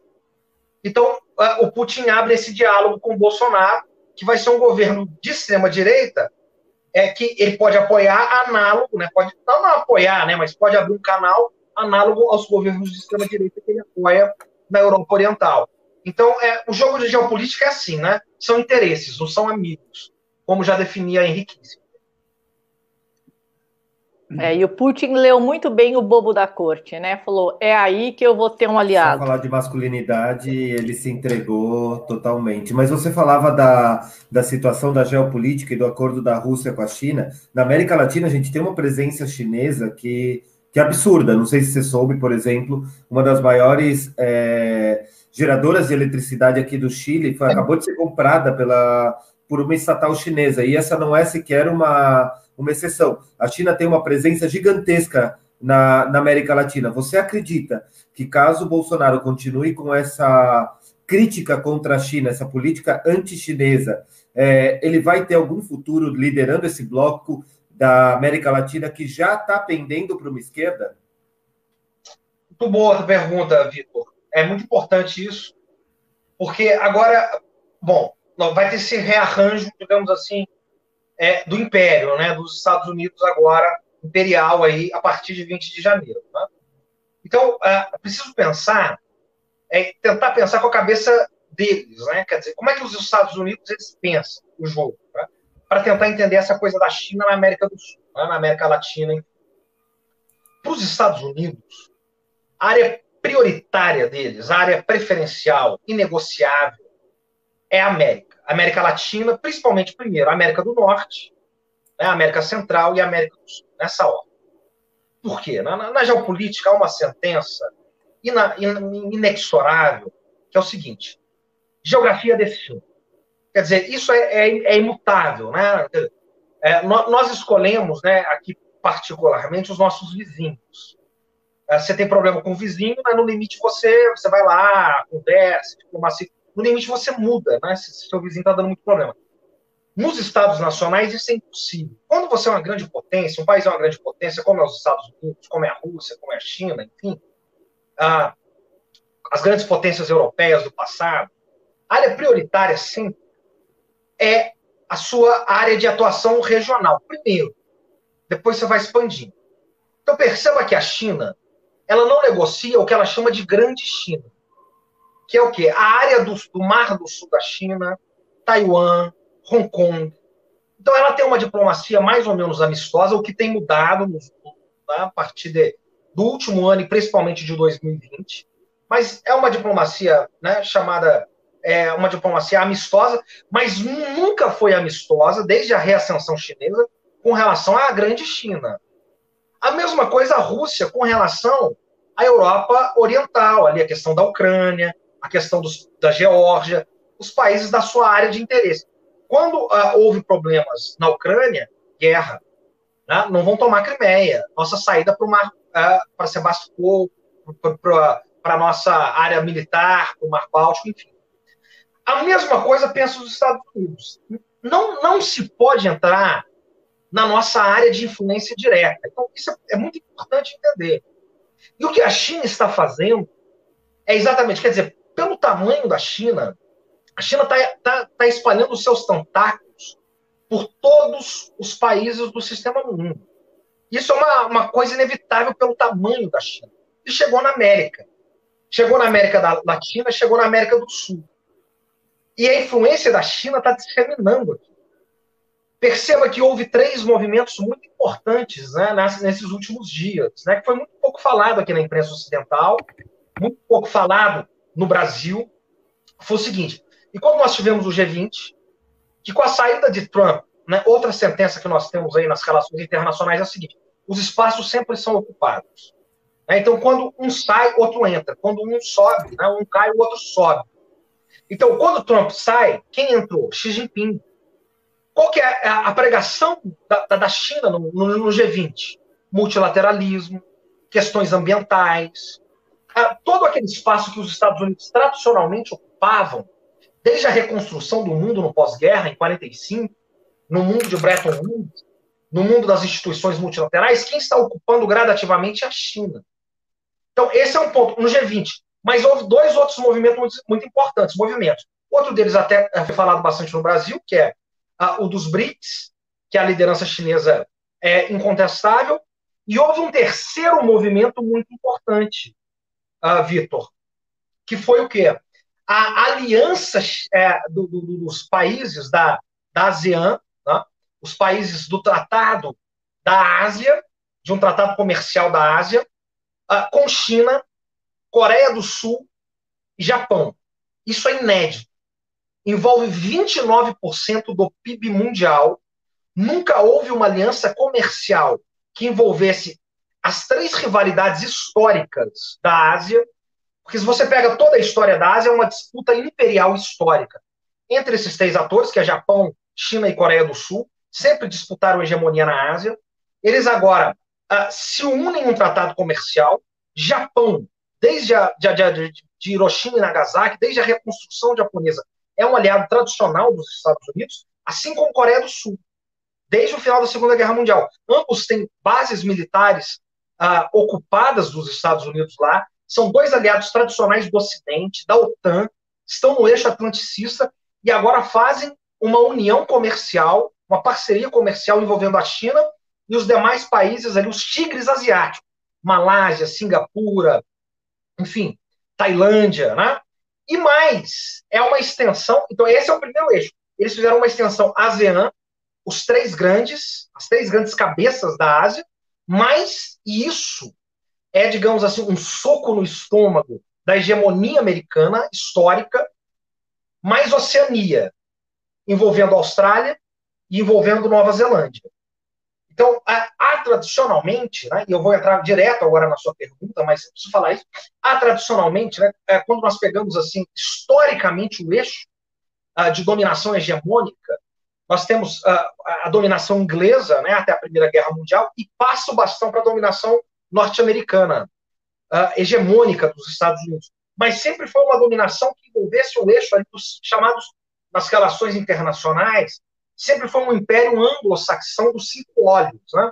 que é Estados Unidos, uh, Reino Unido, Austrália, Nova Zelândia e Canadá.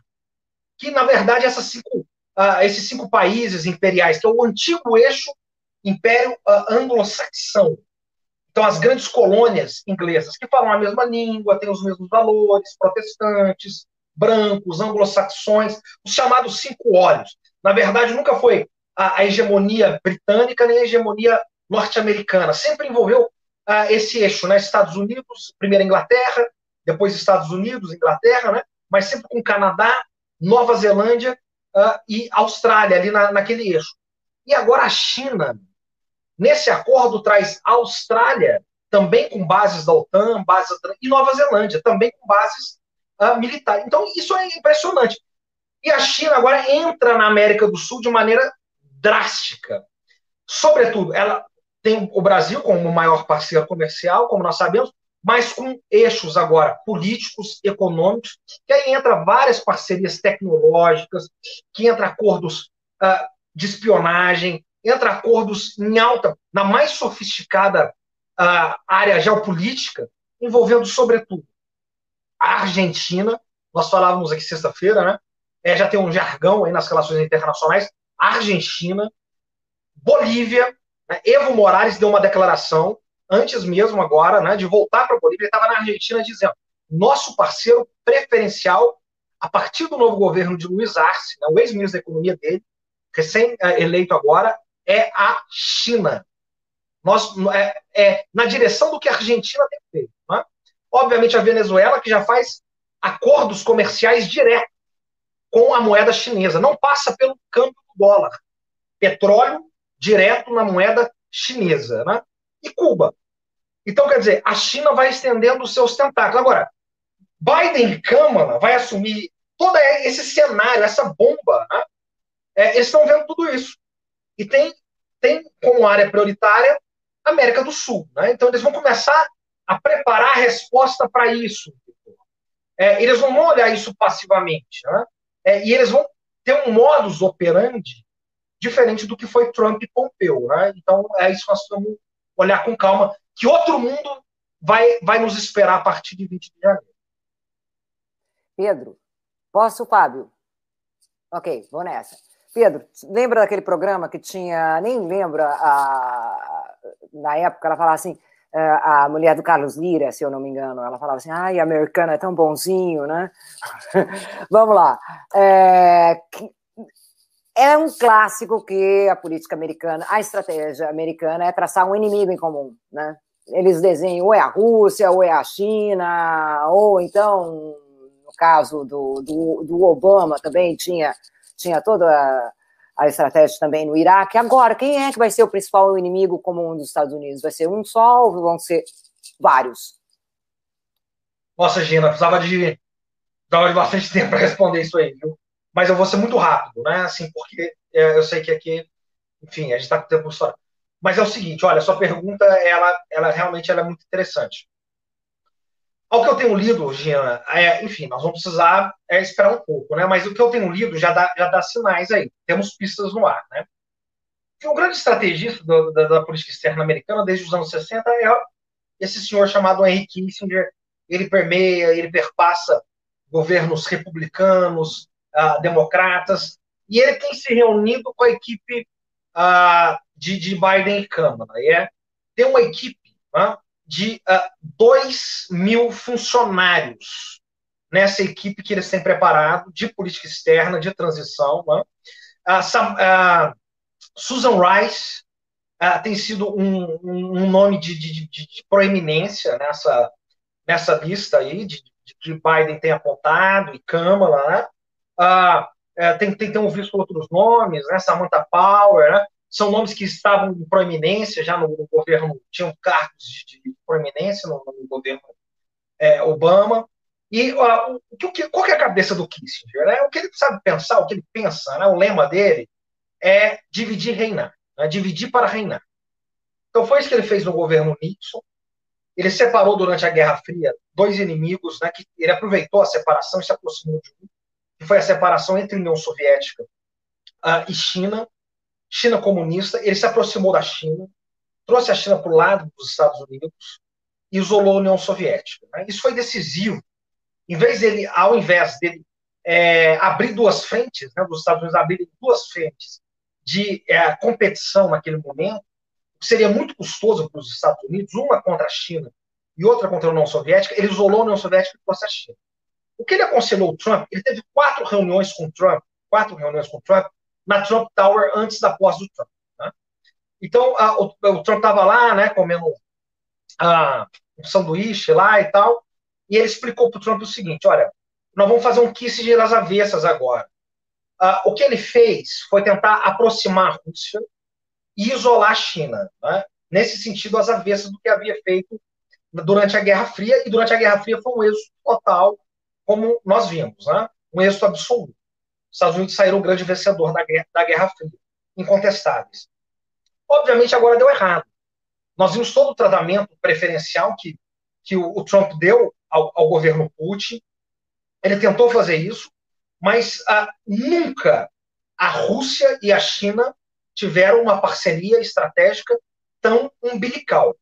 Eles estão juntos ah, em diversos acordos.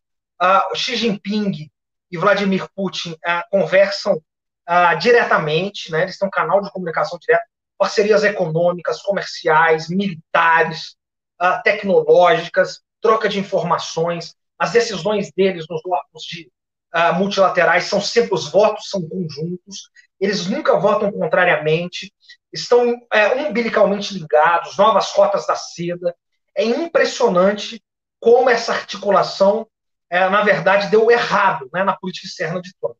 É, a articulação deles são realmente é um, é um, eixo umbilical entre tudo que eles mais temiam os Estados Unidos aconteceu que é esse eixo que eles mais temiam desde Mackinder, que é o grande geopolítico, que é, que é digamos assim, que norteia os norte-americanos. Bom, o que o Kissinger, que tem saído agora, né, que o Kissinger tem orientado, é trocar estratégia. Ah, historicamente, ah, os democratas são ah, russófobos, né, assim, é, é uma, é uma, uma, uma, enfim, o grande inimigo histórico deles é a Rússia. Né? Então, isso já ficou claro também nos discursos ah, nos sinais ah, de Biden e Kamala. Então, eles vão voltar a pegar pesado com a Rússia, isso não há dúvida nenhuma. A Rússia volta a ser o grande inimigo. Mas a China é um inimigo permanente. Isso está na doutrina de segurança dos Estados Unidos. Mas o que eles vão fazer? A China é um inimigo permanente. Eles vão abrir, Gina, canais de comunicação novamente com a China. Tá? É isso que parece, é, é, diferentemente do que o Trump fazia, né? o Trump e o Pompeu estavam fazendo. Então, eles podem tentar é, algum tipo de aproximação com a China nesse sentido, mas uh, a China continua inimigo número um. É, é, isso, isso é imutável. Isso vai perpassar qualquer tipo de administração. É a grande guerra dos Estados Unidos, é a grande disputa global, é o grande inimigo norte-americano nos próximos 10, 20, 30 anos. Mas o que eles vão fazer diplomaticamente é abrir canais de, de, de, de comunicação com a China, que haviam se fechado, mas endurecendo as disputas políticas, econômicas, tecnológicas, militares, em todos os sentidos, e vão trazer a Rússia de novo para esse inimigo imaginário. E vão fortalecer a disputa diplomática com a Rússia, percebe? Então, mais ou menos, o movimento que eles vão fazer é esse: endurecer diplomaticamente com a Rússia, o que o Trump não fez, e vão tentar abrir canais de comunicação com a China. Mas, uh, por baixo, né? O combate com a China é o prioritário. Perfeito. Pedro, muito. Romana, né? ah, não, só para lembrar aquilo que ele falou, que era o divide et impera, não? É, em latim, né? Que os antigos romanos, e antes do, da Roma antiga, lá na, na, antiga Grécia já falavam, né? Dividir um povo para poder governar, poder, imperar. É isso aí. Bom, Pedrão, muito obrigado mais uma vez aqui pela sua presença aqui. Acho que hoje completamos a aula da semana passada, agora fica faltando a aula dessa semana em diante. Então, sinta-se é, convidado. Tá um abraço, Pedro. Obrigado, viu?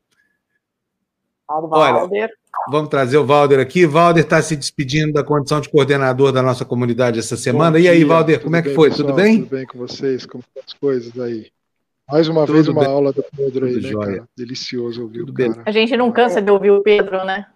É, e, e, o Walter ainda me lembrou aqui que era Kate Lira que falava, americano Kate é tão bonzinho. O brasileiro é tão bonzinho, ela falava. É, é, é, ah, é, exatamente, exatamente. Brasileiro, porque brasileiro queria tirar uma casquinha dela, ela falou, nossa, brasileiro é tão bonzinho. Uhum. Ô, Valder, como é que foi a experiência de coordenar não, a comunidade não, Foi muito difícil, não? É um prazer até, né? Um prazer. É conversar com as pessoas. Conversei com muita gente, conversei com quase 15 aí é, apoiadores aí, tentando trazê-los, né? Como está nessa questão de pandemia, pessoal voltando, horário comercial. foi um pouco mais difícil de encontrar as pessoas, mas no final das contas tudo dá certo. A gente vai lá, vai um, outro, a gente consegue, né? Então foi uma experiência sensacional mesmo. Muito bom. Agora, você vai ser sucedido aí, está passando é, certo é, para uma pessoa espetacular, hein, Walter? Gabriela Figueiredo, que é, que, foi, que é a Gabi, né? Foi capa do Gabi El País ontem, né? Olha só que privilégio, Hã? né? Você vê, de certa forma, isso foi projetado pela nossa comunidade, que, porque a Gabi se projetou ali, né? A gente acabou descobrindo ela ali por sugestão de vocês mesmos ali da, da comunidade, e foi um achado maravilhoso, hein, Valdir? Fala sério. História.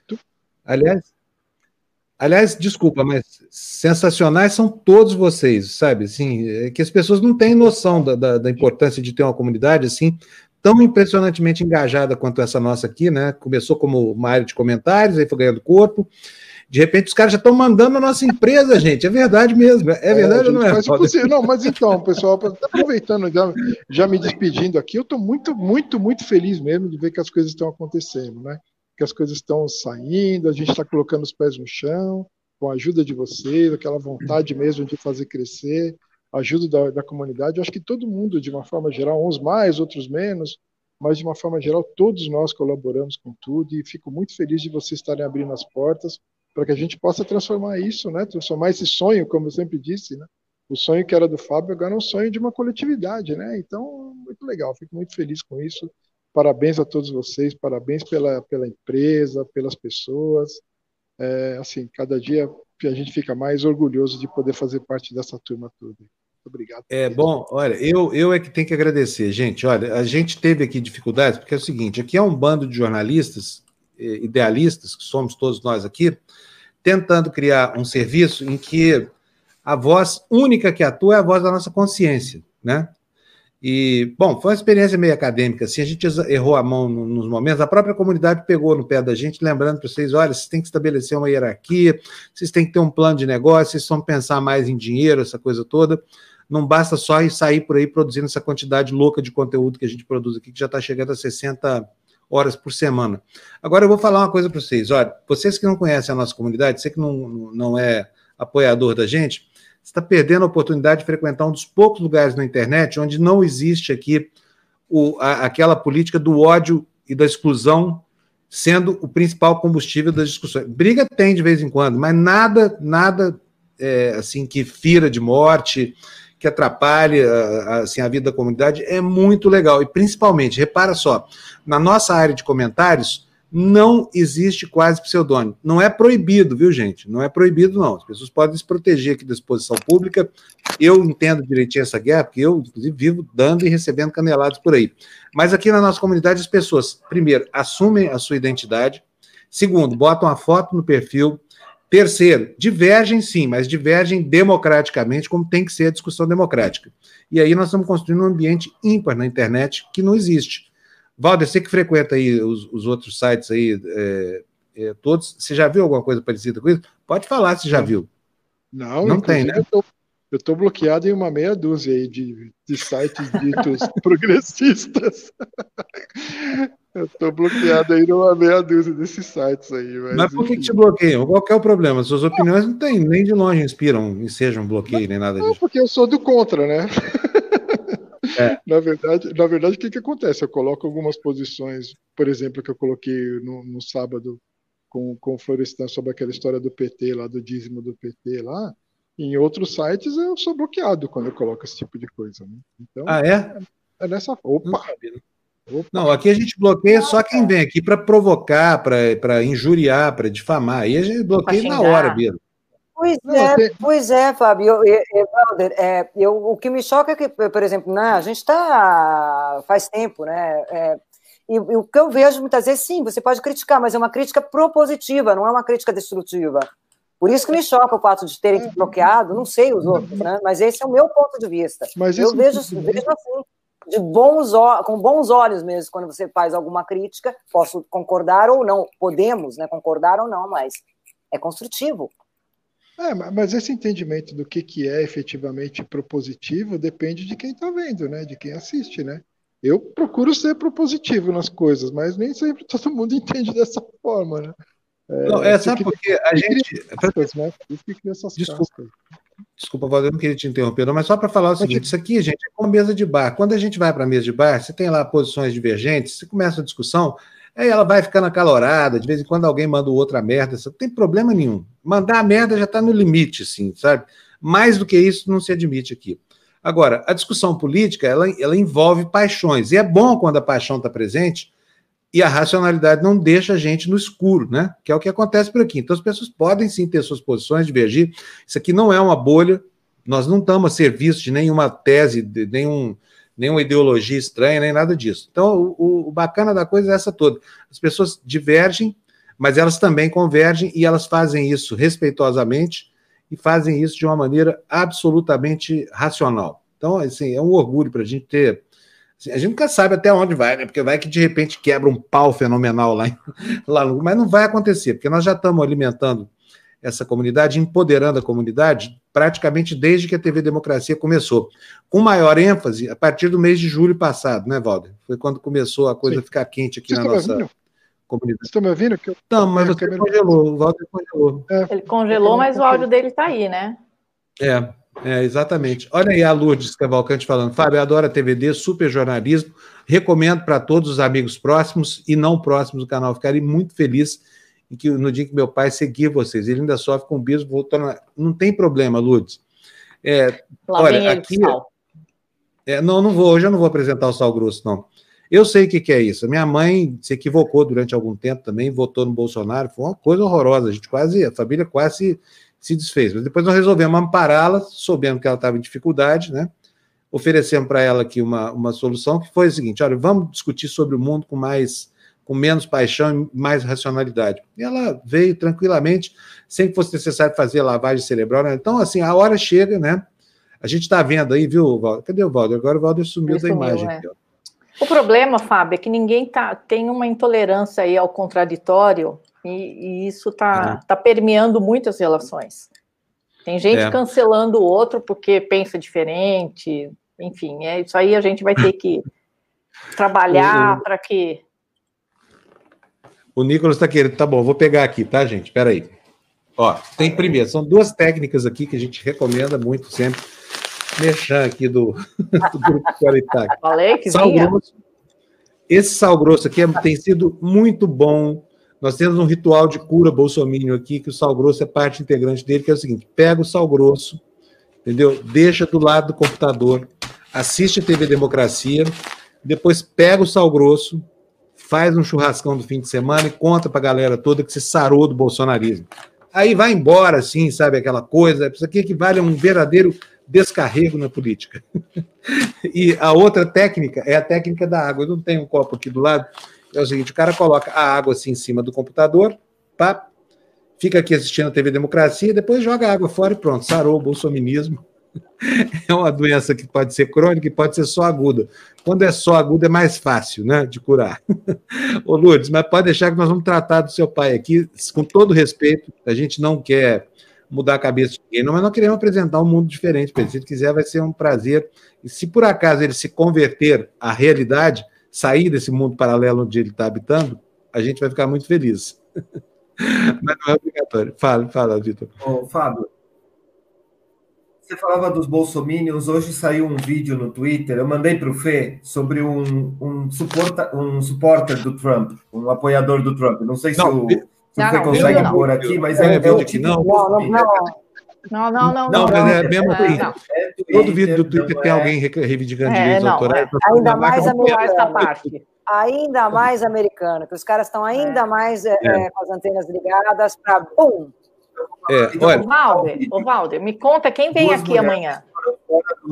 Então, na verdade, amanhã tem um cara aí que o cara é super ativo aí no chat, é o César Bucão. O César Opa. Bucão é nascido em Brasília, criado em Brasília, ele é funcionário dos Correios, ele é concursado já há 10 anos do Correio, ele é designer gráfico do Correio. Além disso, ele é skatista, é um cara envolvido aí muito, muito fortemente com os coletivos sociais em Brasília, mais de 10 anos, é um cara do mundo do hip hop, é um cara sensacional, vocês vão adorar falar com ele tem muita história envolvida aí na, na, na, na comunidade urbana de Brasília, no dia a dia. É um cara sensacional. Vocês vão adorar. Olha que legal aqui, ó. A, a Marici Fernandes está dizendo: adoro e agradeço a vocês tá existirem. Consegui fazer meu pai assisti-los hoje e ele se arrepende do voto. Mais um, aleluia! Aleluia! é o milagre da cura Bolsonaro. Mas não, não é sério, tirando de sacanagem aqui, é muito legal ouvir essas notícias, sabia? Não, é não, Walter? É que tá difícil, né, é, a gente é, dizer que o voto no Bolsonaro foi legal. Não foi, né, gente? Olha aí. Olha, é. Vocês estão me ouvindo? Ah, tá. Estamos. Estamos ouvindo. Muito é assim, é, a gente tem que ouvir os outros, né? a gente tem que ouvir o outro lado, a gente tem que entender, até, Sim. até mesmo para que, se eu tenho uma ideia melhor, que essa ideia melhor possa aparecer, né? Eu não me fecho a ideias nenhuma, pelo contrário.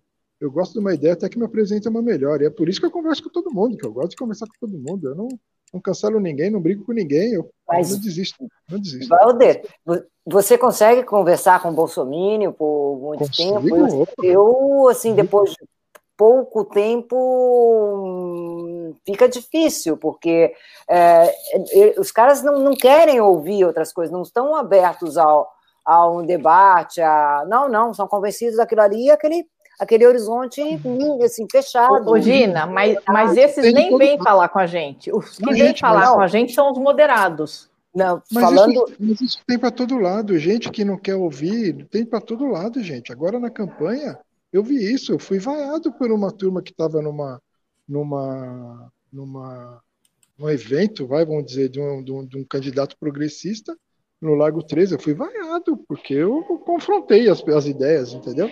Então, assim, isso tem para todo lado, não é só Bolsonaro, não, isso tem para todo lado, tem do nosso lado também, vamos ser honestos. É, é claro, tem, tem tudo. A gente tem. tem que entender. O que a gente tem que entender é que, sendo desse jeito, nós não vamos sair do lugar. Se a gente não, que não furar a bolha, se a gente não aumentar nossos horizontes, nós vamos continuar sendo o que onde nós estamos. É essa é a questão. A minha Exatamente. briga, aqui dentro do meu trabalho, 75% são bolsonaristas, votaram no Bolsonaro e continuam defendendo. E eu tô ali, dando a minha marteladinha todo dia. E uhum. assim que a gente vai, e assim que a gente vai, né? É não isso tem, aí. Não, tem, eu não tenho como convencer as pessoas me fechando, não conversando. Não tem Muito jeito. Isso mesmo. Olha só, Walter, em homenagem a. a, a assim, Olha o César, a... Olha o César Bucão aí, ó. Cadê o César? Ah, tá aqui. O problema do convencimento é saber conversar com quem discorda de você. Muito bom, César. Olha, deixa eu falar uma coisa, Valdir. Você é um cara extremamente importante para a gente, tá? Você sabe disso, é um amigão que a gente fez aqui, que nos acompanha já há muito tempo. Então, em homenagem a isso, como a gente não pode dar um aperto de mão por causa do, do, da distância, do distanciamento social, essa coisa toda, eu quero te dar aqui uma, uma prerrogativa de ver em primeira mão e mostrar para todo mundo a nova marca da TV Democracia, que ah, vai tá estrear daqui a pouquinho. Nós fechamos a marca aqui. É muito bonita. Quero saber, quer dizer, na minha opinião. Você já viu, Walter? Mas tem já. gente vazando informação aqui dentro, não se pode mais nem fazer uma surpresa. No grupo. Ele está no grupo. agora. Eu sei. Nem eu vi. então, vamos lá. Vocês vão ver, olha só que gracinha que ficou a nossa logo. Olha aí, gente que, que ah. vocês acham? Valder, pode falar sinceramente, gostou ou não gostou? É importante que as pessoas digam Legal. que. Adorei. Porque se não gostaram, a gente vai mudar, tá? Não. Mas eu. Tá ótimo. Olha, vou dizer o seguinte: é, tá cheio de simbolismos essa marquinha aí, tá? Que a gente esconde aí, porque tem muito significado. Vocês estão vendo essas ondinhas aí? Esse é o símbolo do Wi-Fi, né? Símbolo da conectividade. O microfone, por razões óbvias, não precisa nem explicar.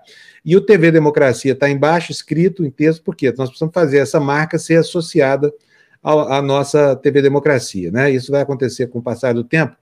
E esse aí foi um trabalho de produção coletiva. Eu agradeço muito, principalmente a Cíntia, né? A sobrinha dela, como é que chama a sobrinha dela, Malika? Eu nunca lembro. Marina, Ai, Marina. Marina, não, Marina, Marina, é, a Marina que nos ajudou muito, André Haddad, né, que desenvolveu aqui junto com a gente esse negócio, e todo mundo que participou dessa discussão, dos brainstorms, essa coisa toda. E assim, se vocês não gostaram, viu, Walter? Isso eu estou pedindo aqui para a comunidade inteira. Por favor, critiquem, digam para a gente o que, que vocês acharam, francamente, porque essa marca aí vai nos acompanhar durante muitos e muitos anos, tá?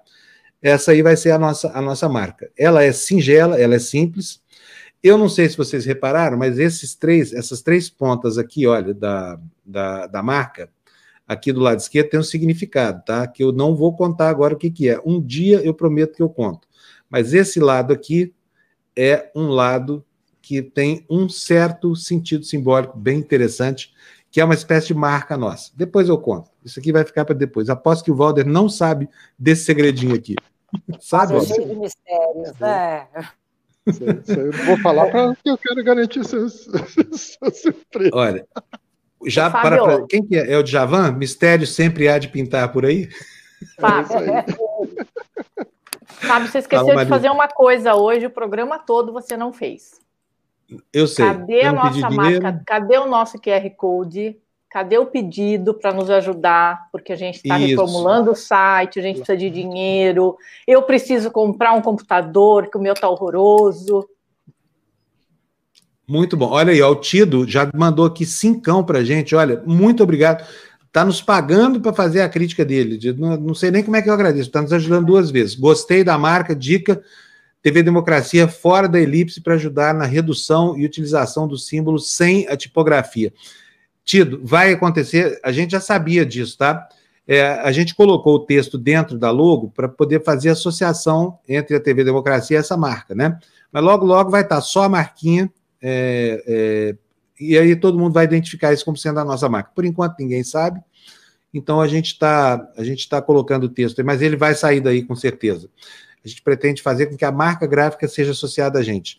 E aí, para vocês da comunidade, olha, se vocês quiserem fazer a crítica aqui, não gosta, principalmente quem não gostou, não se acanhe, não, pode falar, porque nós precisamos saber se isso está bom, se não está, se, se, é, se é, é, simbolicamente agradável, essa coisa toda. Né? Precisamos saber da fruição ao contato com essa marca aqui. Agradecemos a vocês o feedback, tá bom?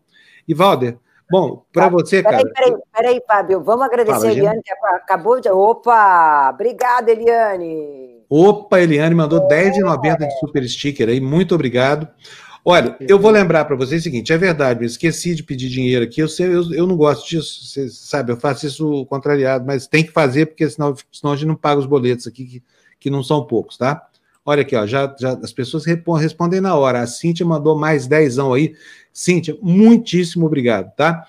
É o seguinte, é, a gente precisa fazer a audiência crescer. A, a, por que, que a audiência é importante? Não é que nós queremos ser um sucesso absoluto, não é nada disso. É porque o YouTube paga para gente, a cada mil pessoas que assistem o canal, um dólar, né? a nossa transmissão, por exemplo, de hoje, do Tertúlia inteira, essas duas horas que a gente está no ar aqui, vão nos render umas dois, duas mil e pouco, três mil views daqui até o, até o fim do dia. Significa que nós faturamos três doletas com esse programa. Ou seja, vai, vamos, vamos botar seis reais o dólar comercial aqui por, por, por, é, por real, seis reais por dólar, nós ganhamos 18 reais para fazer essa edição de hoje na monetização do Google. Então, se não forem os superchats de vocês, se não forem os super stickers de vocês, se não forem as doações de você, no nosso Pix também. Fernando, põe o Pix aí, moleque. Põe aí o Pix. Vamos botar o Pix na tela. É o seguinte: o Pix é melhor do que o Superchat para nós, tá? Eu sei que dá mais trabalho para você, tem que abrir o aplicativo do banco, porque senão o YouTube não faz nada, só nos, nos veículos aqui, fica com a parte do leão. Então, se você quiser botar o seu telefoninho e apontar para esse QR Code aí no aplicativo do banco do Pix, você vai estar tá contribuindo diretamente com a nossa conta corrente, isso não passa por YouTube, por Google, por ninguém, não tem intermediário. A gente recebe 100% do valor da sua doação. Outra forma de nos ajudar é você fazer uma coisa de alto valor agregado para você mesmo. O que, que é isso? É comprar os cursos do Eduardo Moreira. Nós estamos promovendo os cursos do Eduardo Moreira, a gente ganha uma fraçãozinha do que é do que é vendido aqui pela TV Democracia. E, e assim, e você compra uma coisa que é muito valiosa para você, que é a oportunidade de, de se reciclar, de, enfim, de se aprimorar para aumentar a sua empregabilidade, essa coisa toda, né? E a gente ganha uma pequena comissão por cada venda. E essa é uma iniciativa social muito legal, até porque as pessoas podem beneficiar um terceiro que não tem condição de fazer isso. Custa R$ reais por mês para você fazer qualquer curso que você quiser dos dezenas que estão lá, e custa é, R$ reais se você quiser patrocinar uma bolsa de estudos para alguém, tá bom? Olha, é, então cadê? Hein? Cadê o banner aqui que eu coloco todo dia? Não achei o banner aqui, não tem problema. Eu vou, dar, vou falar aqui para vocês. Vocês anotam, por favor, é, é edumoreira.com.br barra. E agora, hein? barra TV Democracia, barra democracia, exatamente. Barra TV Democracia, exatamente. Vou botar aqui na, na, na no chat para vocês. Então, assim, a melhor forma, eu acho, francamente, eu se fosse é, fazer o apoio financeiro aqui à TV Democracia, compraria um curso do Edu Moreira, tá? É muito legal, gente. Vão lá conhecer. edumoreira.com.br barra TV Democracia. Se você ficar animado, compra um dos cursos, faz o que você quiser. Lá tem cursos maravilhosos de, de, né, de contemporaneidades, de ciências humanas, de filosofia. Se você não sabe mexer o Excel, eu estou fazendo curso de Excel, inclusive, aqui, porque eu preciso né, dar um jeito na contabilidade da empresa aqui, e não sabia mexer com Excel, estou lá. Tá muito fácil de entender, sabe? Então vão lá, façam lá com, com, com, ajudem o Edu, ajudem a gente também fazendo isso, ajudem uma outra pessoa, um terceiro qualquer que não pode fazer. Já são mais de 10 mil pessoas estudando de graça os cursos do Edu, graças à generosidade de vocês que vão lá comprar os cursos dele, tá bom? Eu, eu deveria ter o, esse banner aqui, não tem. Eu vou criar esse banner aqui. Vocês vão me dar um segundinho só, tá aqui, edumoreira.com.br barra, barra TV Democracia. Deixa eu ver como é que está aqui o meu texto. Tá belezinha. Então vai para a tela aí, ó. edumoreira.com.br para TV Democracia, você escreve esse endereço no seu navegador, vai lá, compra um curso, ajuda um montão de gente, inclusive nós, tá? Valder, agradecendo você demais por tudo, tá? Obrigado. Eu que agradeço, eu que agradeço, pessoal. Eu não estou podendo participar muito ultimamente, que eu voltei para o escritório aqui, as coisas estão meio complicadas. Tem que trabalhar, né? Tem que ganhar a vida, né? Tem que pagar boleto, né, Valder? Exatamente. Muito bom. É, é isso. Fábio, peraí, peraí, dois segundos que chegou mais um aqui. Opa! Do Nicolás. Opa, opa, cadê? Podem ler aí, porque opa, eu estou fora da tela. É aqui, olha. Quero a versão da marca na cor vermelha, diz o Kanitz. TZ. Kanitz.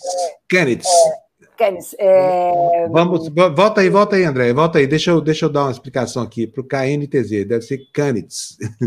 Deve ser igual Stephen Kennedy. Cadê? Olha só, deixa eu te falar. Vai ter sim, né? A gente escolheu essa, essa cor vazada em branco, sempre branco. O branco, onde vocês estão vendo, é, vai ser uma constante aqui. Sempre vai ser vazada essa marca, é, é uma marca plana. E isso permite a gente é, lidar com todas as cores do espectro, basicamente, não apenas com a paleta limitada, tá? Então vai ter, amanhã eu vou apresentar para vocês isso aqui em vermelho. E assim, gostei muito das duas ou três opiniões que chegaram aqui hoje. A gente vai considerar tudo que vocês mandarem, porque para nós o que importa é o feedback de vocês. A gente quer saber o que vocês acham, porque afinal de contas é para vocês isso aqui. E nós precisamos estar familiarizados com as reações de vocês, tá bom, gente? É isso aí. Vamos tem nessa, mais, gente? Tem mais, não, tem mais. Opa! Opa! o Barco Antônio Vila, diz o Nicolas aqui, está tentando uma entrevista com o Bolo. Se vocês conhecerem alguém da campanha dele, conhecemos bastante, sim, é um pessoal mais de direita, mas vejo o Boulos ainda bem nessas conversas, ele pode mudar algo. Beleza, vamos, vamos tentar ajudar o Vila, então, a conseguir a entrevista com, com o Boulos, né? Mas pode sair briga dessa entrevista aí, hein? Ó, mais um super sticker, gente.